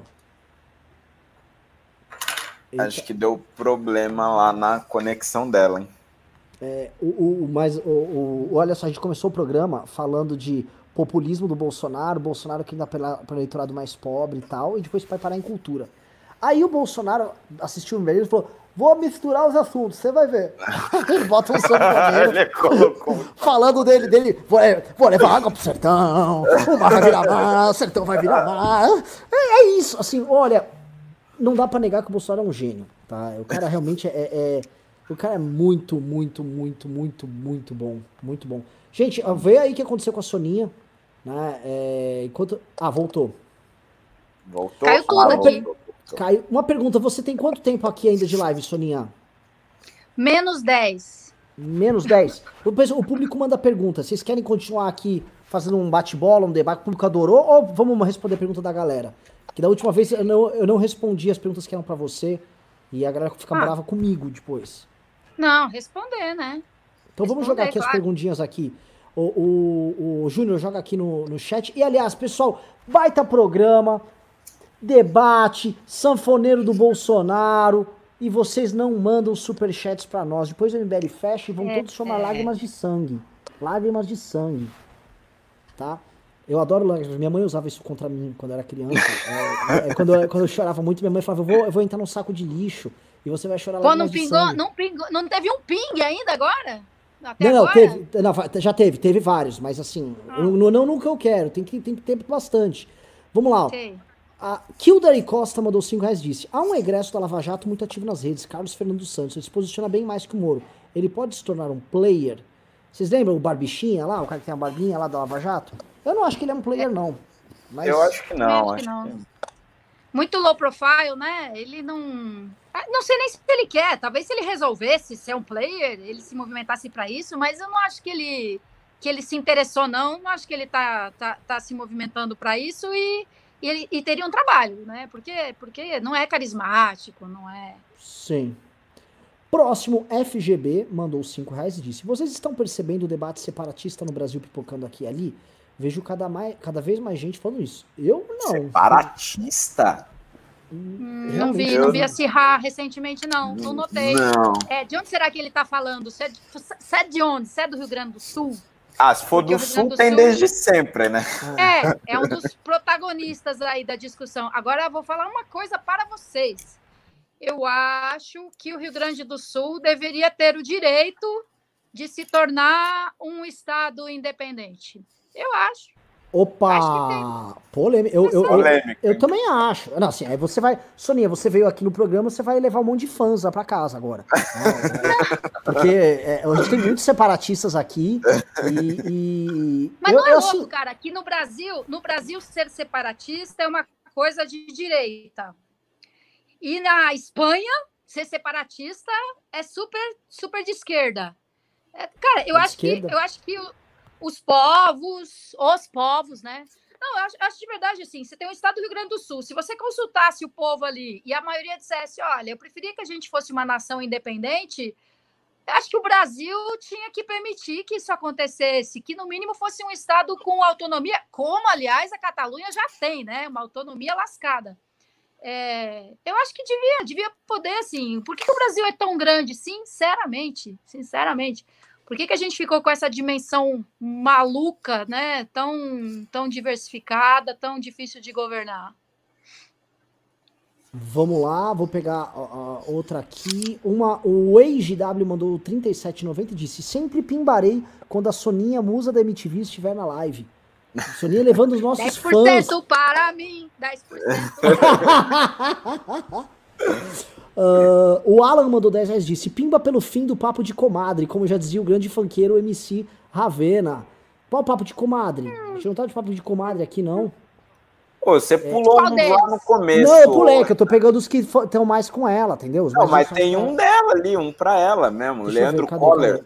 Ah, Leandro Qual Coller. será que foi o papo de comadre? O papo da cultura ou o papo... Acho que era o do Bolsonaro, que a gente, a gente bateu no Bolsonaro. Tudo, né? Que a gente tava concordando, né? É, demais. É. Galera quer ver um sanguezinho, assim, não precisa arrancar o dente, mas quer ver um sanguezinho. Ah, pô, machucou aqui e tal, legal. É igual, é igual corrida. Muita gente que não gosta de Fórmula 1 vai comprar compra ingresso para querer ver o carro bater.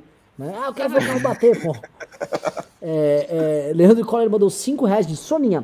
Eu pratico Tantra eventualmente no centro da Ngalso do Lama Ganshen Rinpoche. E você, Rinpoche. conhece?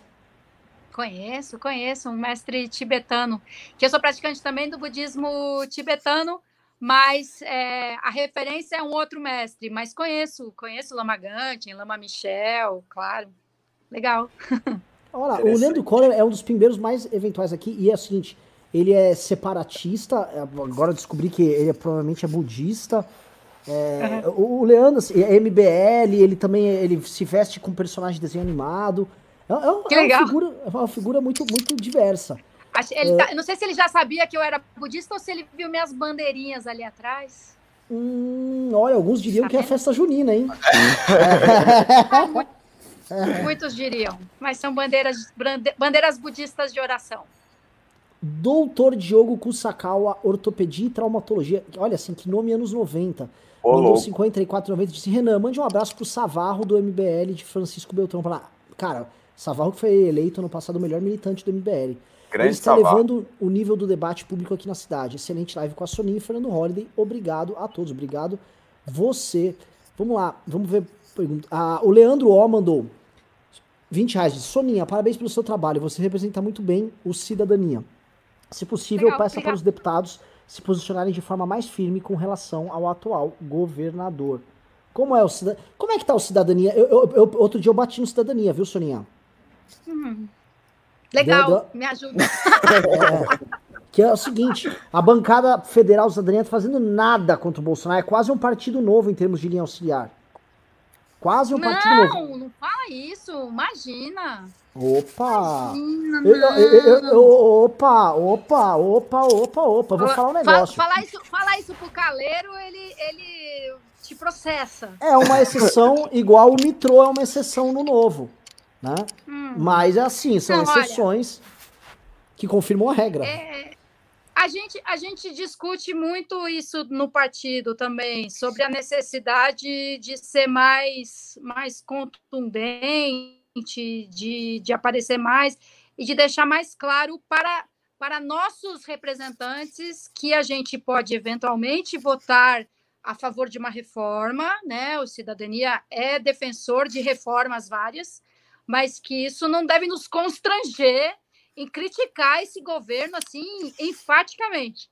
Mas o, o, líder, que é o Daniel Coelho, e no Senado também, a Elisiane Gama, são super contundentes. São, são... Mas eu, eu, fico até, eu fico até bem injuriada, porque assim, na hora de mostrar, eu acho ruim, inclusive, para causa de uma frente ampla que se opõe ao Bolsonaro, seja qual for a ideologia. Né? O Bolsonaro é ruim para todo mundo.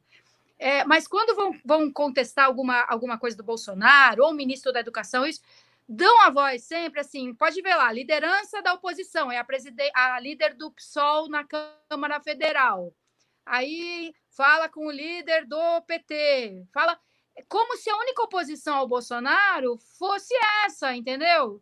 Então, pergunta lá para o Daniel Coelho o que, que ele achou disso. Pergunta para o Caleiro. Às vezes entra a Elisiane Gama. Fico bem feliz. Porra, ouviram a Elisiane. Porque vai lá ver o Twitter. Soninha, Soninha, eles estão. Se pintar o microfone na frente deles ali, eles só sai correndo. Tá igual o novo, Soninha. Sou amigo, Ah. adoro o Daniel Coelho. Adoro, adoro o Daniel. Amigo, sou brother. Quando eu vou pra Brasília, é mais fácil eu ir visitar o Daniel, trocar ideia com o Daniel do que com o Kim, que tá só no videogame ali. Kim é o. é, é, como é que é? Foi o Nelson Rodrigues que disse: não existe nada, nada pior do que. Não, como é que é? Nada. Não existe sol- solidão maior do que a companhia de um paulista, né? O Nelson Rodrigues disse. Digo isso sobre quando você visita o Kim em Brasília, né? Ele, é, tô no videogame aqui. Tá bom, né? Visita inútil. E o, o, o Daniel, adoro ele, mas, pô, o Daniel não tá na, na treta. Eu- e o exemplo que você deu é perfeito, porque fica sobrando um monte de microfone pro Boulos, pra, pro, pessoal, pro pessoal do PSOL, o tempo todo. E o Então, Kim mas aí é que o tá, o único. microfone não sobra, né? Levam. Levam o microfone Ah. até a pessoa. Eu duvido que o Daniel recuse o microfone e fuja do microfone, mas vamos ouvir sim, oposição ao Bolsonaro. Aí vai falar com quem? Com o PSOL. Mas, mas É, o Kim tá presta atenção. bombando. Presta atenção. O Kim tá bombando. Vê o Kim. O Kim tá na CNN toda semana debatendo, tem matéria na imprensa toda semana. O Kim polemiza com isso, o Kim faz aquilo. Eles não estão fazendo. O meu, meu, meu problema não é especificamente com cidadania. É, eu vou falar quatro partidos aqui. São os partidos que pegam um pouquinho de centro-esquerda, pega centro e pega eh, centro-direita. É o Podemos, Uhum. o Cidadania, Hum. o PSDB e o Novo. Se você, se você tentar listar nesses quatro partidos parlamentares na, na Câmara dos Deputados que estão fazendo oposição, estão fazendo algo, estão fazendo 30% do que quem está fazendo, você vai ter dificuldades para encher uma mão. E a gente está falando aqui de mais de 50 deputados tranquilamente. Você não consegue levantar cinco que estão enfáticos no debate público, fazendo oposição e tal. E, e eu fiz Então, mas aí, como é que como é que se sabe? Quais são os meios que você tem para saber? Você, uma pessoa, não você, mas uma pessoa comum. Como é que a pessoa tem os meios para saber se alguém está falando enfaticamente contra o governo ou não? É que não seja assistir o jornal da TV aberta. Não, não, mas, Entendeu? e- mas é, é isso, por exemplo, é, é uma consequência. Estar no jornal na TV aberta também é muito consequência do fato do você ter construído uma massa crítica de atuação, pode ser nas redes sociais, em declarações, às vezes na, na imprensa, na imprensa escrita, operando, participa de um debate, participa de uma discussão. A questão toda é que eles não estão gerando essa massa crítica. O pessoal do novo, Ou então tem exemplo, que ser high profile, né? A gente não tem ninguém. Assim, o mais high profile no Cidadania é o Caleiro, né? O Dan- o Daniel também é high profile. Que foi para cima. O Daniel também é. A- a- e o Daniel tava brilhando muito no debate. Ele tava. O Daniel, o Daniel foi um dos principais deputados do ano passado. Só que o que eu acho que o, o pessoal tá. Todo mundo ali, esses 50 e tantos deputados, eles estão fazendo um pouco de cálculo. É um ano eleitoral esse ano, e eu acho que tá todo mundo no cálculo. Por exemplo, eu passei no. Quando o Queiroz foi preso, eu fui visitar o, o Twitter do Partido Novo de todos os deputados. Todo mundo lá, ó, eu tô de olho numa reforma aqui. Tipo, ô, eu não existo, tá? Me tira daqui. E eu, eu vi, ah, parece que assim, o grande fato político, talvez, de- desta semana, foi a semana do Queiroz, não aconteceu. As pessoas lá não estavam. Lógico que eles estavam fingindo, fugindo de uma discussão. E percebe-se que o pessoal está tentando evitar essa discussão, porque eu sinto, aí é uma percepção minha, que como temos eleições é, esse ano, e muita gente quer pegar ainda esse voto descontente do bolsonarismo, não espe- especificamente os deputados, mas todo deputado tem uma base de prefeitos, tem seus candidatos a vereador e tal, todo mundo quer dar aquela, sabe o Matrix que o cara escapa dos tiros assim, ó. E o que eu reclamei foi, assim, nós do MBL, poxa, a gente vem de um campo da a gente tem fã conservador, a gente tem fã liberal, tem um so- social-democrata separatista, a gente tem, um- tem uma milha de fãs aí, mas muitos deles votaram no Bolsonaro. E cosplay. Tem, tem, tem.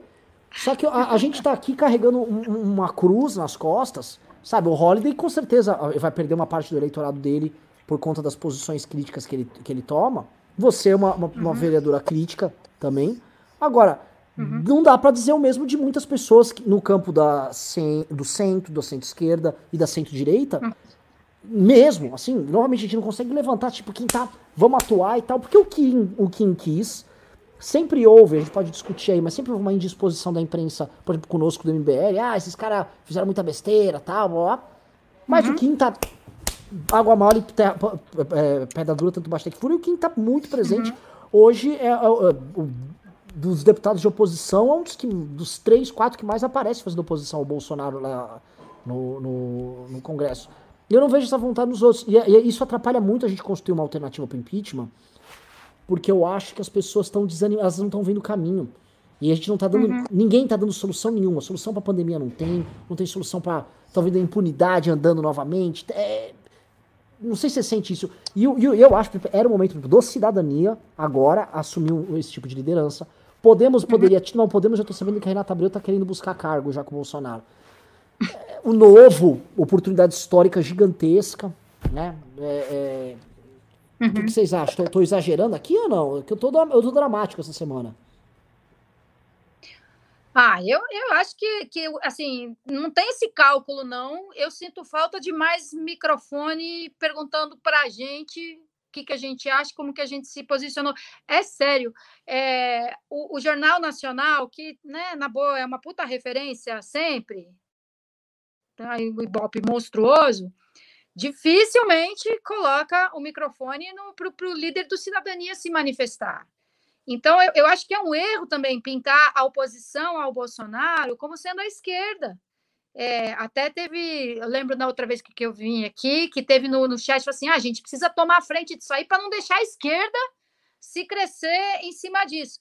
Então, eu acho que não pode ficar é, caracterizada como assim: ah, o PSOL foi contra esse, a escolha desse ministro da Educação. Tem que ouvir um conservador também falando: eu sou contra esse ministro da Educação porque ele é péssimo. Não pode ser só uma oposição composta pela, pela esquerda e ainda por cima a esquerda PSOL, né? Quer dizer, o antagonista perfeito. Para quem é bolsonarista, é ótimo ter o PSOL como antagonista. Porque fala, ah, tá vendo? Eu cunhei o termo frente manca. Né? É a frente de uma perna só. Ficar só pulando na perna esquerda ali. Que é o que os é. caras falam. Eu vejo assim, ó, oh, saiu um manifesto. Aí a CUT, o PSOL, blá blá blá blá blá. Falei, é. legal. É. Aí, todos uhum. nós, presta atenção assim, a gente vai ser chamado para assinar lá a nota de rodapé lá. A Soninha participou, viu? Aí a gente tem um, uhum. um papel de abajur. A gente vai ser chamado para ser o abajur na sala. Ninguém dá muita bola, mas é, é só para falar que tem. Né? Então, é, tem um abajur é. na sala. Ah, não, não, tem a Soninha lá. Sabe? Ela, ela, ela, ela, é meio de centro-esquerda tal. É, vai ser isso. Não, é. Olha, às, vezes, às vezes acontecem, acontecem aberrações no governo para sob qualquer ponto de vista. Aí o, o, a televisão escuta quem? Ah, a OAB, o Felipe Santa Cruz. Tipo, essa, essa é uma, uma posição previsível. Só faltava o Felipe Santa Cruz não se manifestar contra. Mas você tem que ouvir outras pessoas, você tem que ouvir uns juristas super conservadores, de centro, direitosos, inclusive, que digam assim: mas, gente, isso é um absurdo. Isso é um absurdo. Não, não, você não tem que ouvir sempre a esquerda para se opor ao Bolsonaro ou os históricos militantes de direitos humanos tem, tem que ouvir os conservadores com, com noção, falando que, cara, isso é um absurdo, isso é ridículo. Não adianta, não, não vai crescer, não vai ter uma, uma oposição consistente se não tiver mesmo essa galera do centro. No Perfeito. mínimo, né? A galera do centro. No mínimo. Perfeito. Vou pegar mais perguntas que tem aqui. Uh, deixa eu ver. Uh, o Leandro O mandou. Uh, não, essa já foi, do Leandro O olha só, até não é específica para a Soninha, mas tem a ver com o que a gente está falando. O Gabriel Teixeira mandou 5 reais e disse: Pessoal, sou fã do MBL, mas não acho que estão passando um pouco do ponto nas críticas? E isso atrapalha, atrapalhará um pouco. É, é, atrapalhar, talvez, do ponto de vista eleitoral, para pessoas vinculadas ao MBL, você pode ter um, um problema, mas você também abre uma liberdade. Esses, esses membros do MBL que estão concorrendo, eles vão concorrer com o apoio de pessoas que realmente acreditam no que o MBL faz. E não pessoas que, às vezes fazer um, um, arrendamento do MBL. Eu voto aqui e tal, mas eu voto, meu voto do Bolsonaro e tô usando vocês para isso. isso é... Sabe por que, que eu tô rindo? É. Porque eu tive essa discussão 10 minutos antes de entrar no ar, que tipo assim, mas meu, você vai lá no MBL, cara, você vai perder voto, meu. Por que, que você tá indo lá no MBL? Porque o cara, só de saber que você foi, ele nem assistiu a live. Se ele assistir a live, talvez ele, ele fique de boa, mas ele vai saber que você fez uma live com o MBL e você vai perder o voto. Esse cara assim: meu, então esse voto nunca era meu. Se o cara vai deixar de votar em mim só porque eu fui no programa do MBL, ele não me conhece, ele não sabe é. o que eu penso. Então, é, assim, se a gente for fazer cada movimento calculando onde é que eu ganho, onde é que eu perco voto, nós estamos ferrados, cara. Inclusive, porque você pode fazer tudo certo, eu posso atravessar a rua quando aparece o MBL e perder o voto do mesmo jeito, né? Se é um e... voto tão, tão, tão volátil assim, tão superficial, Sim. depende com quem que eu saio na foto, então nós estamos ferrados. Bom, basta ver que o, os Minions ficaram horrorizados que um dia o Kim tomou um café na Câmara, em público com o Freixo. Imagina, é, é, tipo, o Kim, assim, ele, ele, ele, ele apareceu depois num, num, sarau e numa roda de samba no Bleblon automaticamente, logo depois. E o Freixo passou a virar jogador de videogame liberal logo em seguida. Um Porque, broche aqui, né? É, um broche aqui da, é, da CCCP. É, eu falo assim, como a galera, a galera acha que um parlamentar é pago pra quê? Ele chama parlamentar, ele tem que falar. Se o cara não falar com o Freixo, pra mim o cara é tosco. O Freixo é um parlamentar hoje influente lá, né? É, é um troço, assim, é, é, é um nível de imaturidade. Só que os fãs do Bolsonaro acreditam. Ó a foto aí, ó. E presta se vocês prestarem atenção, o, o Kim e o Freixo estão só os dois na mesa, né? A gente, pode, a gente pode criar várias teorias conspiratórias ali. E o pior ainda que é um lugar público. A, aquele ali é o cafezinho dos deputados. É um lugar que tem imprensa lá no meio. Tipo assim, eles realmente não nem tentaram se esconder por isso aí. É, é fogo.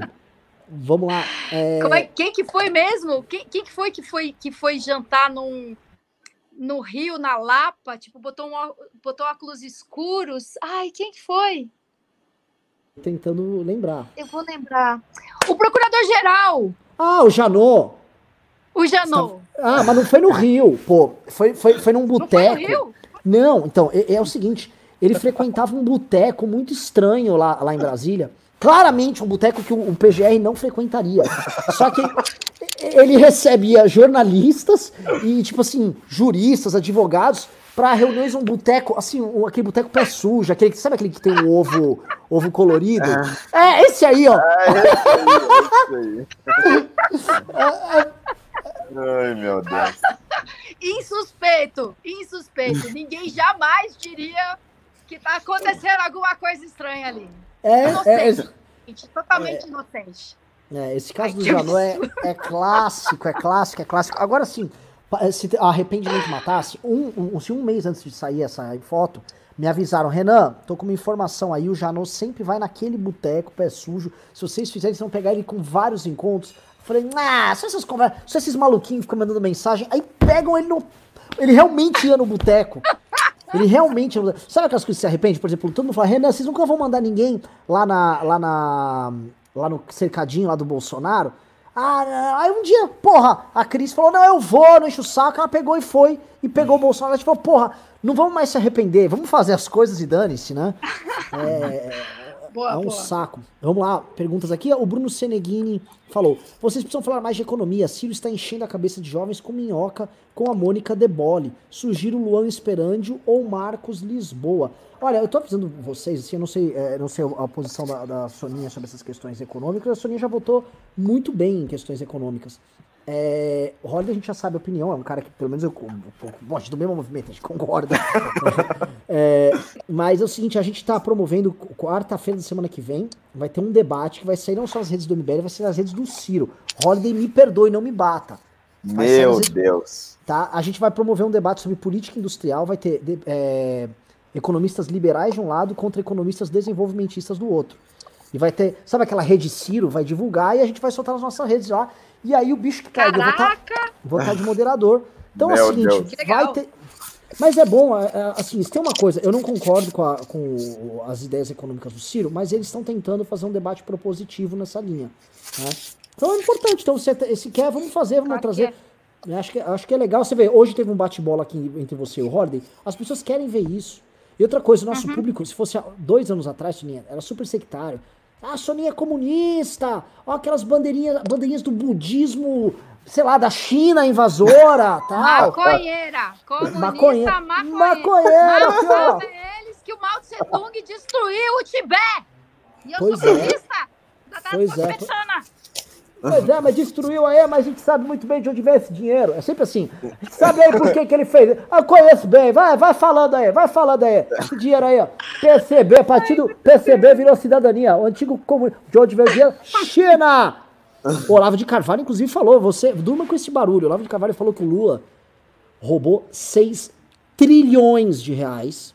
Não foi 6 bilhões de reais, que já é um negócio assustador. Ele roubou 6 É. trilhões de reais e ele mandou tudo pro Partido Comunista Chinês. Nossa. Eu queria entender assim, Tá os caras tão- precisando de dinheiro, judiação. Judiação. O Partido Comunista Chinês precisa de dinheiro brasileiro. Eles são donos da China. Do PIB que mais cresce no mundo. Aí eles assim: ah, tamo duro. Já sei, vamos pegar dinheiro com o Brasil, 6 trilhões, vamos pegar alguns PIBs do Brasil e vamos mandar pra. E o Olavo falou isso, e aí todos os influenciadores, Eduardo Bolsonaro, genial, professor Olavo, trouxe luz aqui, verdade. É que ele fez a seguinte comparação: o que é uma rachadinha, eventualmente 2 milhões, 10 milhões que circulou lá com o Queiroz, perto dos 6 trilhões que o Lula pessoalmente mandou pra. Imagina o Lula, mano, bêbado, mano, num barco, levando um monte de dinheiro pra China. É um troço. Faz o cheque. É, é um troço, assim. Ai, é, que absurdo, que absurdo. Mas é inesquecível para mim aquele debate que o Dória foi, foi contestado porque ele levou uma maconheira comunista pro governo dele. Pois é. Mas ali, ó, ó, Soninha, em nossa defesa. Evento do MBL o- no Paraná. O, o- do- ano, ano 2017 foi o ano que mais nós, nós mais fizemos cagada. Foi o ano mais cafona. que erro, hein? Você, Que você for lembrar, ó, Soninha, 2017, Ai, toda banda Deus. tem um momento ruim. É, é, eu gosto muito de rock. Lembra de uma. Sabe o Kiss, a banda? Aham. Lembra a época que o Kiss tirou a pintura? Tirou e ficou- maquiagem. Tirou a maquiagem. Horror. 2017 foi o ano do MBL sem a maquiagem do Kiss. Então, a gente olha 2017 assim, ó. Ai, Assim, Não. ah, Mas, ó, falando sobre arrependimento, cara, pô, pensar que eu, eu engajei ali meu, minha contazinha do Twitter para falar que era um absurdo o Eduardo Bolsonaro ser embaixador do Brasil nos Estados Unidos. Mano, tinha que ter deixado ele ir, né, cara? É verdade. nossa, verdade. Meu, ia ser tão bom ele ser embaixador inútil do Brasil nos Estados Unidos, né? Mandasse ele embora, um a menos pra encher e o pior que- saca. O pior é que o Trump ia ficar passando perna na gente do mesmo jeito, com ele embaixador lá, e ia Claro. ser até mais fácil de bater. né? Aham. É, que ele não ia resolver nada. O, o Leandro O mandou 5 reais de Soninha. O seu teste do sofá do MBL abriu um olho de muita gente nas qualidades do seu partido. Continue vindo. Pois é, a gente fez a- a- aquele vídeo, foi super bem a entrevista. E Verdade. tanto que, Soninha, a gente fala, tem vários membros do MBL que estão saindo candidatos a vereador pelo, pelo Cidadania. O, o Ah, Pedro não brinca. Pedro Jacome em Recife. Verdade. É verdade, Pô, né? O Pedro Jacome em Recife, verdade. Legal, legal. Que bom. Que bom, venham. Se Olha- veio para cidadania, suponho que é porque mais concorda do que discorda da gente, né? Ó, ele tá Suponho. vindo. Ó, Espero. o Pedro Jacome. Pedro Jacome é nas rodas de samba boêmias de Recife ali. Então é o Ah, seguinte, então. ele.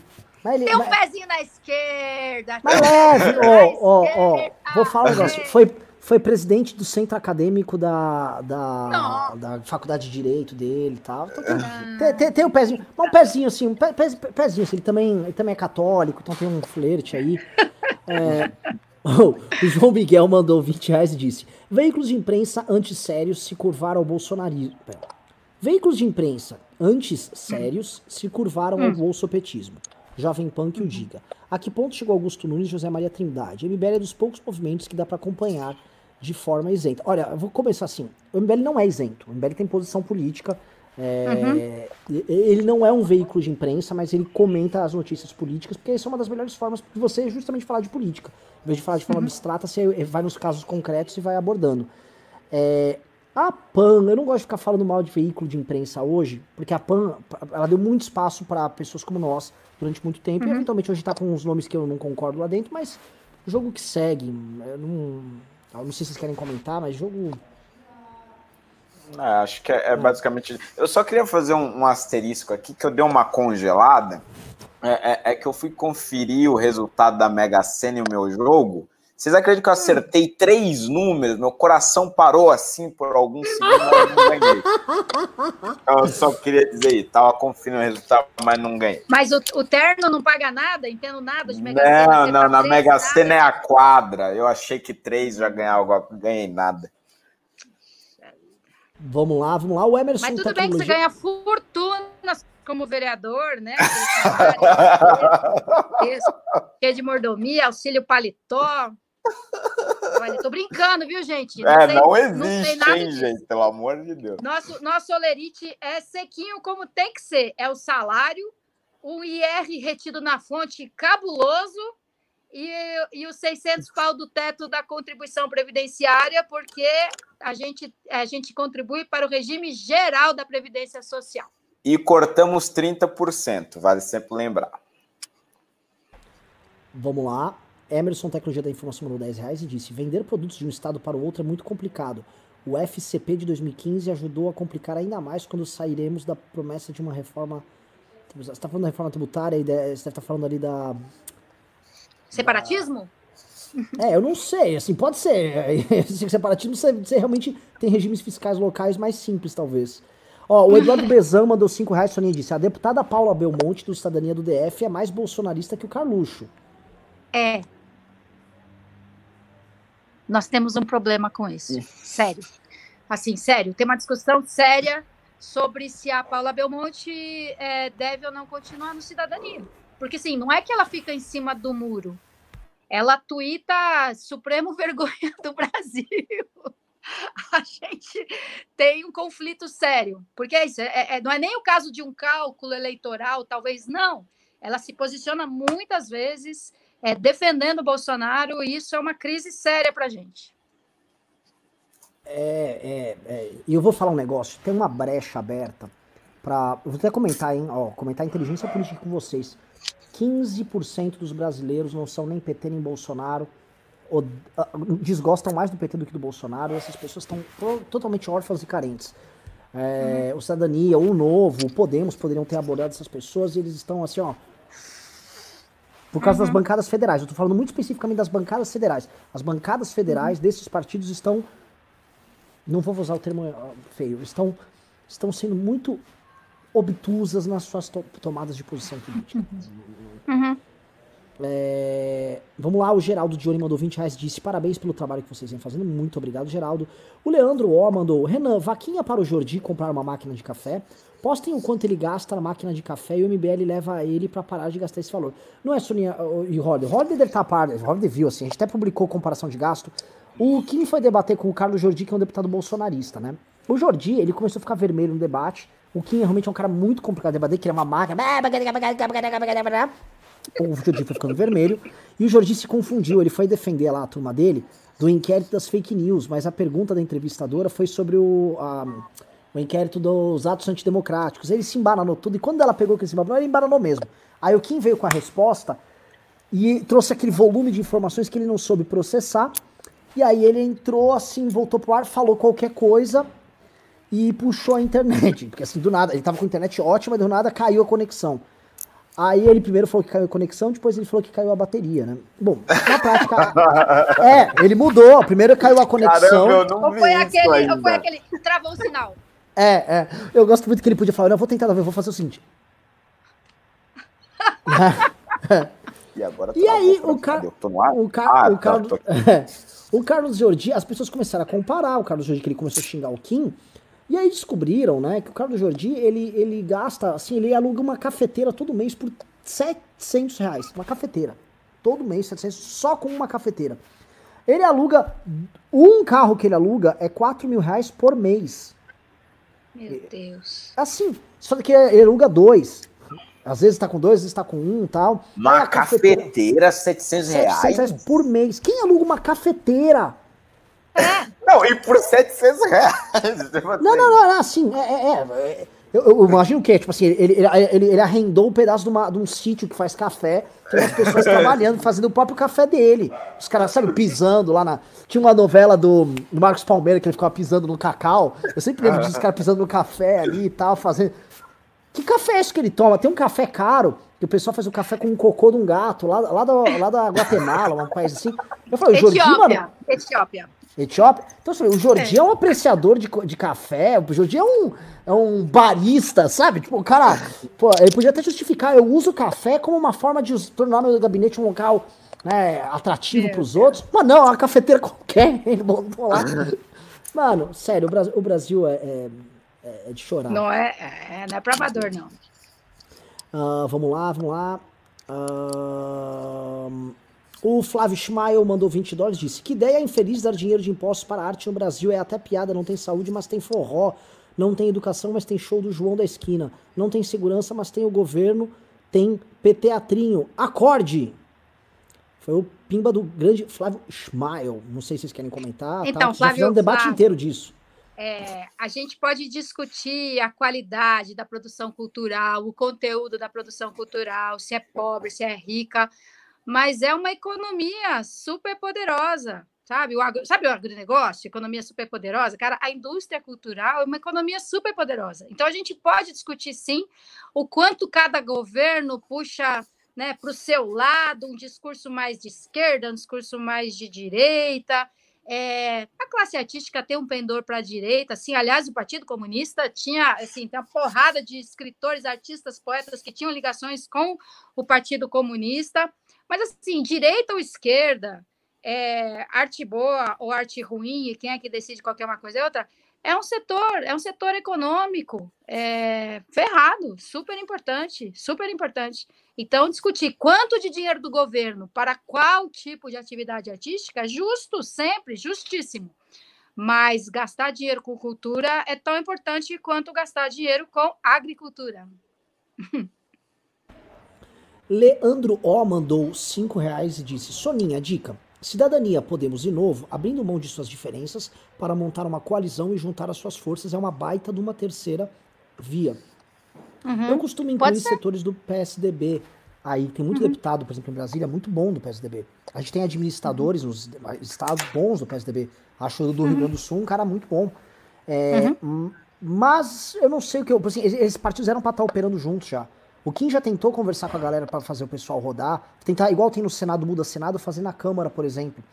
E a gente olha o Ciro Gomes hoje construindo um- nos, nos- nos municípios e nos estados também uma aliança com o PSB, com o PV, não sei se estão acompanhando, tentou com cidadania em alguns lugares. E, poxa, o Cidadania e o Novo e o Podemos poderiam estar tentando fazer isso, fazer uma, uma frente de centro, você vê, o Novo é mais centro-direito, o Cidadania é mais centro-esquerdo, o Podemos mais centro. Mas não tá rolando essas conversas. Eu queria ajudar nisso aí. Porque realmente se monta uma frente com boas lideranças e tal, isso faz muita diferença, fa- é, é- é grotesco. Tem que ver se consegue fazer isso nas eleições municipais, né? Porque isso é bem decisivo, cara. É uma capilaridade, né? É tão, tão importante os deputados apoiarem chapas e candidatos majoritários nos municípios que tenham, né? Essa, essa abrangência. Pode ter a rede, pode ter o PV, pode ter. Qual que é mesmo o do, do Álvaro Dias, o partido dele? Podemos. É, ah, é Podemos, é, Podemos. Então, assim, tem. E, e, assim, na verdade, eu acho que acontece até nas alianças municipais, tem um pouco disso tudo. Não sei nas capitais, né? As capitais é tudo tão acirrado. Sim. Eu, eu realmente não sei. Como é, que, como é que vai ser o cenário da eleição em São Paulo, cara? Nossa, para mim não- é muito incerto. Olha, Muito eu incerto. com, eu com dois vereadores aqui, morrendo de medo eu de multas eleitorais, que o Iberê, assim, é cravejado de multas eleitorais, né? Tem um cara do PSOL, chama Bruno alguma coisa, é, To- não, Todd Tomorrow. O Todd Tomorrow nos processa Meu e ganha amigo, várias. hein? Pô, Meu então manda aí, amigo, fala assim, ô Todd, meu, não é... Pelo menos nessa live, pede pra ele não encher o saco, porque se vier a multa pra gente, vai vir pra você e pro Holiday também. é, é, o to- assim, é pesado, é muita multa eleitoral, a gente não quer ficar tomando tanta multa. Então, assim, quando eu entro nesses assuntos eleitorais, eu tô também igual o Matrix ali, né? Não, tudo bem, ali, vamos sair, vamos sair. mas Mas é falando fato. do cenário, cara. Ah. Falando do cenário, assim, até outro dia, até, né, sei lá, o fim do ano passado, tipo assim, ai, cuidado, hein, se a Joyce Hasselman resolver sair para prefeita com o apoio do Bolsonaro, vai trazer muita gente. Assim, o cenário, cara, ele muda, ele muda muito. Não é que ele muda assim, né? Cara, Sonia- vira do avesso, vira do avesso. A Joyce chegou a ter quase 10%, hoje ela tem 1%. Então, Era 10, A foi gente- pra 1. a, a, rente, a rente da esquerda tinha pavor de pensar numa Joyce Hasselman disputando a, a prefeitura e arregaçando de voto. É, e agora quem? Assim, tem o candidato que é o Bruno Covas, ok. E quem são os outros? O PT vem de Gilmar Tato. Não é exatamente um nome competitivo, né? E aí, o PDT vai, vai fazer a vice do PT? Cara, eu- eu nunca vi mesmo sendo em novembro a eleição, um quadro da, da execu, do, do majoritário, né, da eleição para prefeito, tão em aberto. Quem vem? O Datena vai ser candidato? Tipo assim, Olha. quem? Quem tá, no, quem tá na disputa? Eu vou falar de um cara, não, não é porque não é porque eu conheço ele, é meu amigo, tá? Não, não, não indico voto nele aqui de forma alguma pra quem está assistindo, mas é, é, é, o Arthur Duval, e eu e você vai falar, pô, a mamãe falei, vai falar, "Ca- Soninha, wake me up when September September ends. É o seguinte, Perdi todos os amigos da MBL agora. Todos. calma, calma, calma, calma, calma, calma. Não, não, mas eu gostaria de pedir, fazer, o- fa- não, não. Calma, calma, você tolerância, tolerância, vai, peço pra você me ouvir. Claro, claro. Passou, passou, passou. Desculpa, é a fome. O, o Arthur tá estudando já há bastante tempo e partindo do princípio mais interessante de se estudar, ele tá indo pelo campo do, do urbanismo, né? E eu vou te falar, eu vou te falar, você vai tomar um susto. Em termos de urbanismo, ele foi falar com os especialistas na área, não importa a matriz ideológica, foi ler tal. O Arthur, não estou, gente do céu, isso não estou não há defesa alguma. O Arthur está vindo com ideias muito interessantes para o debate sobre urbanismo. Ele e o demais candidatos vai para um E eu queria ver, assim, no debate, se botar uma galera para falar, porque tem certos tabus que precisam ser tratados, né? E vocês, como acho que o Holiday, assim, a gente pode falar disso aqui ou não? Porque eu tenho cinco Eu, eu não sei eleitoral. nem o que, que você vai falar, Porque mas na é- dúvida eu Vou falar de zoneamento e, e Ai, zoneamento e plano Deus diretor. Posso falar ou não? Vai, fala aí, fala aí. Olha, eu só queria deixar claro que eu não apoio ninguém, eu- e a instituição Ai, Movimento minha Brasil Livre não apoia ninguém. Vocês também não, tá? É, não, não, apoia, não tem apoio nenhum de, de ninguém, tá? Eu, pessoalmente, vou, vou anular meus votos, tá? Não tenho apoio a ninguém.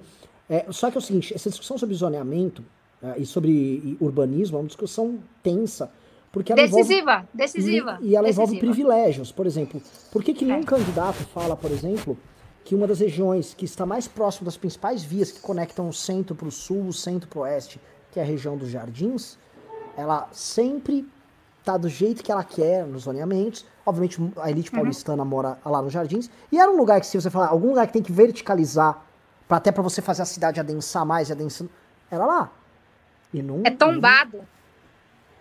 É, é, tombado. é convenientemente tombado várias casas, mas Soninha, Mas, ó, deixa eu falar uma coisa. Deixa eu explicar aqui meu, minha- meu ataque epilético. É, não, não, não quero desrespeitar quem tem, quem tem epilepsia. É, é que, o, que eu- o que me incomoda no Arthur é o personagem, velho. É, é na tribuna da, da Assembleia falar, tá com medinho? Tá com medinho? Porra! É, é, sabe? É, é- não, eu, assim, se você me diz que ele tá querendo participar de um debate com propostas para a prefeitura, bem-vindo seja. Mas se for para esculachar. Soninha, é- ó, Soninha, juro pra você, ó, au- lhe peço alteridade, empatia. Vou, vou, vou fazer uso da minha carta esquerda aqui. Ouça este cara falando, assim como ouça os demais candidatos para formar sua. Estou, sendo cuidadoso aqui. Ouça todos. Ouça com carinho. Me parece que todos os candidatos virão com, com propostas Não, olha, muito inovadoras. Você vir me falar que o Arthur Duval vai discutir privilégios no urbanismo, no uso do solo urbano, então tá. Tá bom. O, o Arthur Bora Duval lá. vai discutir privilégios e ele vai e ele vai tanto que a entrevista desse, desse tal de Arthur é, lá no IG o, o entrevistador gaguejou falou "Ó, mas- nem o Bolos falou isso aí né? O Arthur entrou em umas pautas que eu acho muito e eu acho que a gente tem que começar a cutucar certas onças com vara curta assim porque se a gente não começar a mexer em- no, no privilégio no, do uso do solo em São Paulo, a gente também não vai falar, vai mudar a própria dinâmica da cidade. E não discutir a cidade sobre um prisma de urbanismo, que foi a ideia de construção de candidatura dele, é, é, fica pobre o debate. Porque é o seguinte, você fez uma candidatura que trouxe muitos debates, e depois a gente pode olhar que a candidatura do Haddad, a posteriori, ela, limita, ela imitava muitos elementos da sua candidatura. Eu sei disso que eu acompanhava o programa, quando você veio com as bikes tal, você falava de trânsito. A candidatura de 2008, se eu não me engano. Ah, desde 2008, sim. Isso. Desde, Em bicicleta 12, desde 2008. em, do, em, Pedágio 12, urbano. em 12, o Haddad trazia isso, vários elementos disso para a campanha dele. Sim. Imitava várias Uhum. coisas.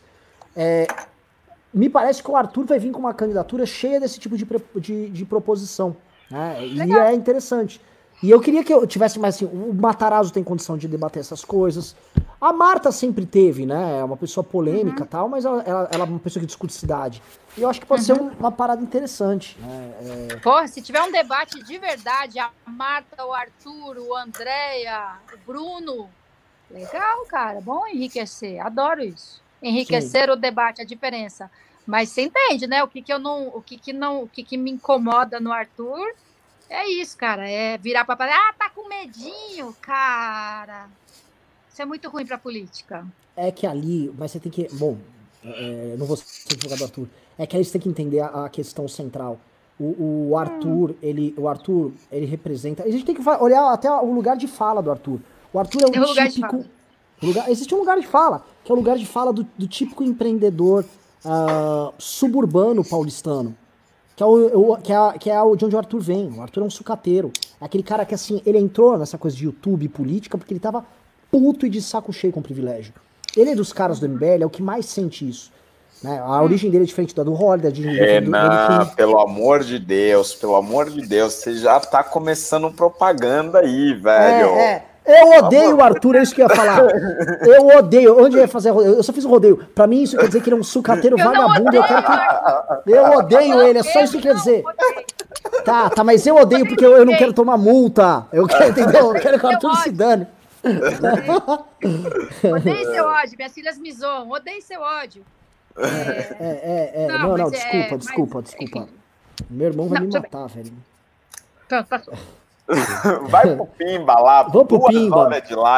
Luca Radit mandou 5 reais disse: Caleiro, Marinho e o cara do Novo não fizeram coligação. A centro-direita não pode fragmentar os eleitores. Ah, ele tá falando do Rio de Janeiro. É verdade. No Rio de Janeiro, o Paulo Marinho, candidato pelo PSDB, o Caleiro pelo Cidadania e o. Eu nem sei quem vai ser candidato novo, cada um por si. né? Da última vez que teve cada um por si, foi Crivella e, e o Freixo, né? Ah, o Flávio Torquato mandou dois reais, disse Holiday, manda um abraço pro meu amigo Léo, fã do MBL, mande aí. Ô, louco, um abraço pro Léo aí, que é fã do MBL. Flávio Schmael mandou 5 dólares e disse: Dinheiro público deveria ir para educação, saúde e segurança, o resto não importa. Cultura se adquire com estudo. Veja, olha só, eu sou do campo da direita, eu não acredito que. Então vamos largar o ZESP. Eu, eu acredito que certas coisas fazem parte do. do, do, do- do Da civilização. Estado, Certas É. coisas fazem parte da. É, é característico de sermos humanos. É, é arte, cultura, produção cultural. E assim, achar que tudo que a gente tem para aprender está na matéria da escola é, é uma viagem, cara. A gente aprende sem perceber por meio da produção artística cultural. Assim, vê, os Estados Unidos fizeram isso incrivelmente bem. A gente aqui tem traços nossos culturais que vem do cinema americano, que a gente incorporou, que a gente se, se encantou. É, então, assim, a língua, a produção artística, de novo, são um mercado, e um mercado que, com apoio estatal, é, apoio estatal, né? não governamental, mas com apoio estatal, faz maravilhas por um país, inclusive na área econômica. É a, como chama? O soft power. Incrível, incrível. Bom, E- basicamente. Ah, desculpa, interrompi. Não, não, é Assim. isso, é isso, assim, achar que educação é só aquilo que se aprende na matéria da escola, que cai no Enem. é, não, educação é essa vida em, em sociedade e a capacidade de viver com, com o abstrato, com o diferente, com o criativo, com o ousado, coisas que são muito da, da, da área da cultura.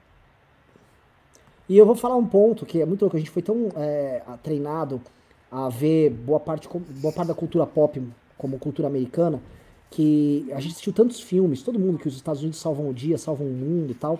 Quando tem uma crise que realmente coloca o mundo de joelhos, os Estados Unidos não salvou ninguém, tá salvando nem a si próprio. Né? Isso foi, eu ouvi Uhum. muita gente comentando, falando assim, olha como o soft power é.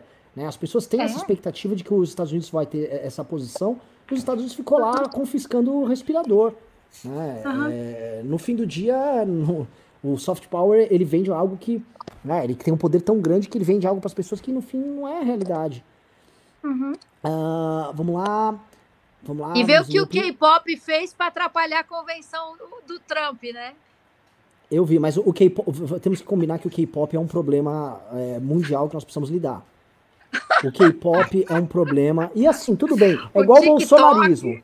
É, bolso- é igual, é igual. É o seguinte: Ah, você vai falar, Renan, vocês bolsonaristas, eu vou avisar vocês, tá? K-pop, divas da, de K-pop no Twitter tal, aguardem. Isso um dia vai se voltar contra todos, tá? Vai, vai se devorar como um Leviatã. Enquanto for contra o Trump, tá tudo bem. Aguarde, aguarde. Isso aí tem uma vida própria, é um monstro. Todo dia eu recebo uma, alguém manda uma mensagem no, no Twitter, assim, eu falo qualquer coisa, vem um cara responde assim, mano, geral uma garota, um cara também. É, nossa, nada a ver. Aí põe um vídeo embaixo, eu vou ver, pô, o que, que é esse é o vídeo? Aí é um vídeo aleatório de uma coreana dançando. Eu não por que tem uma coreana dançando no comentário dele?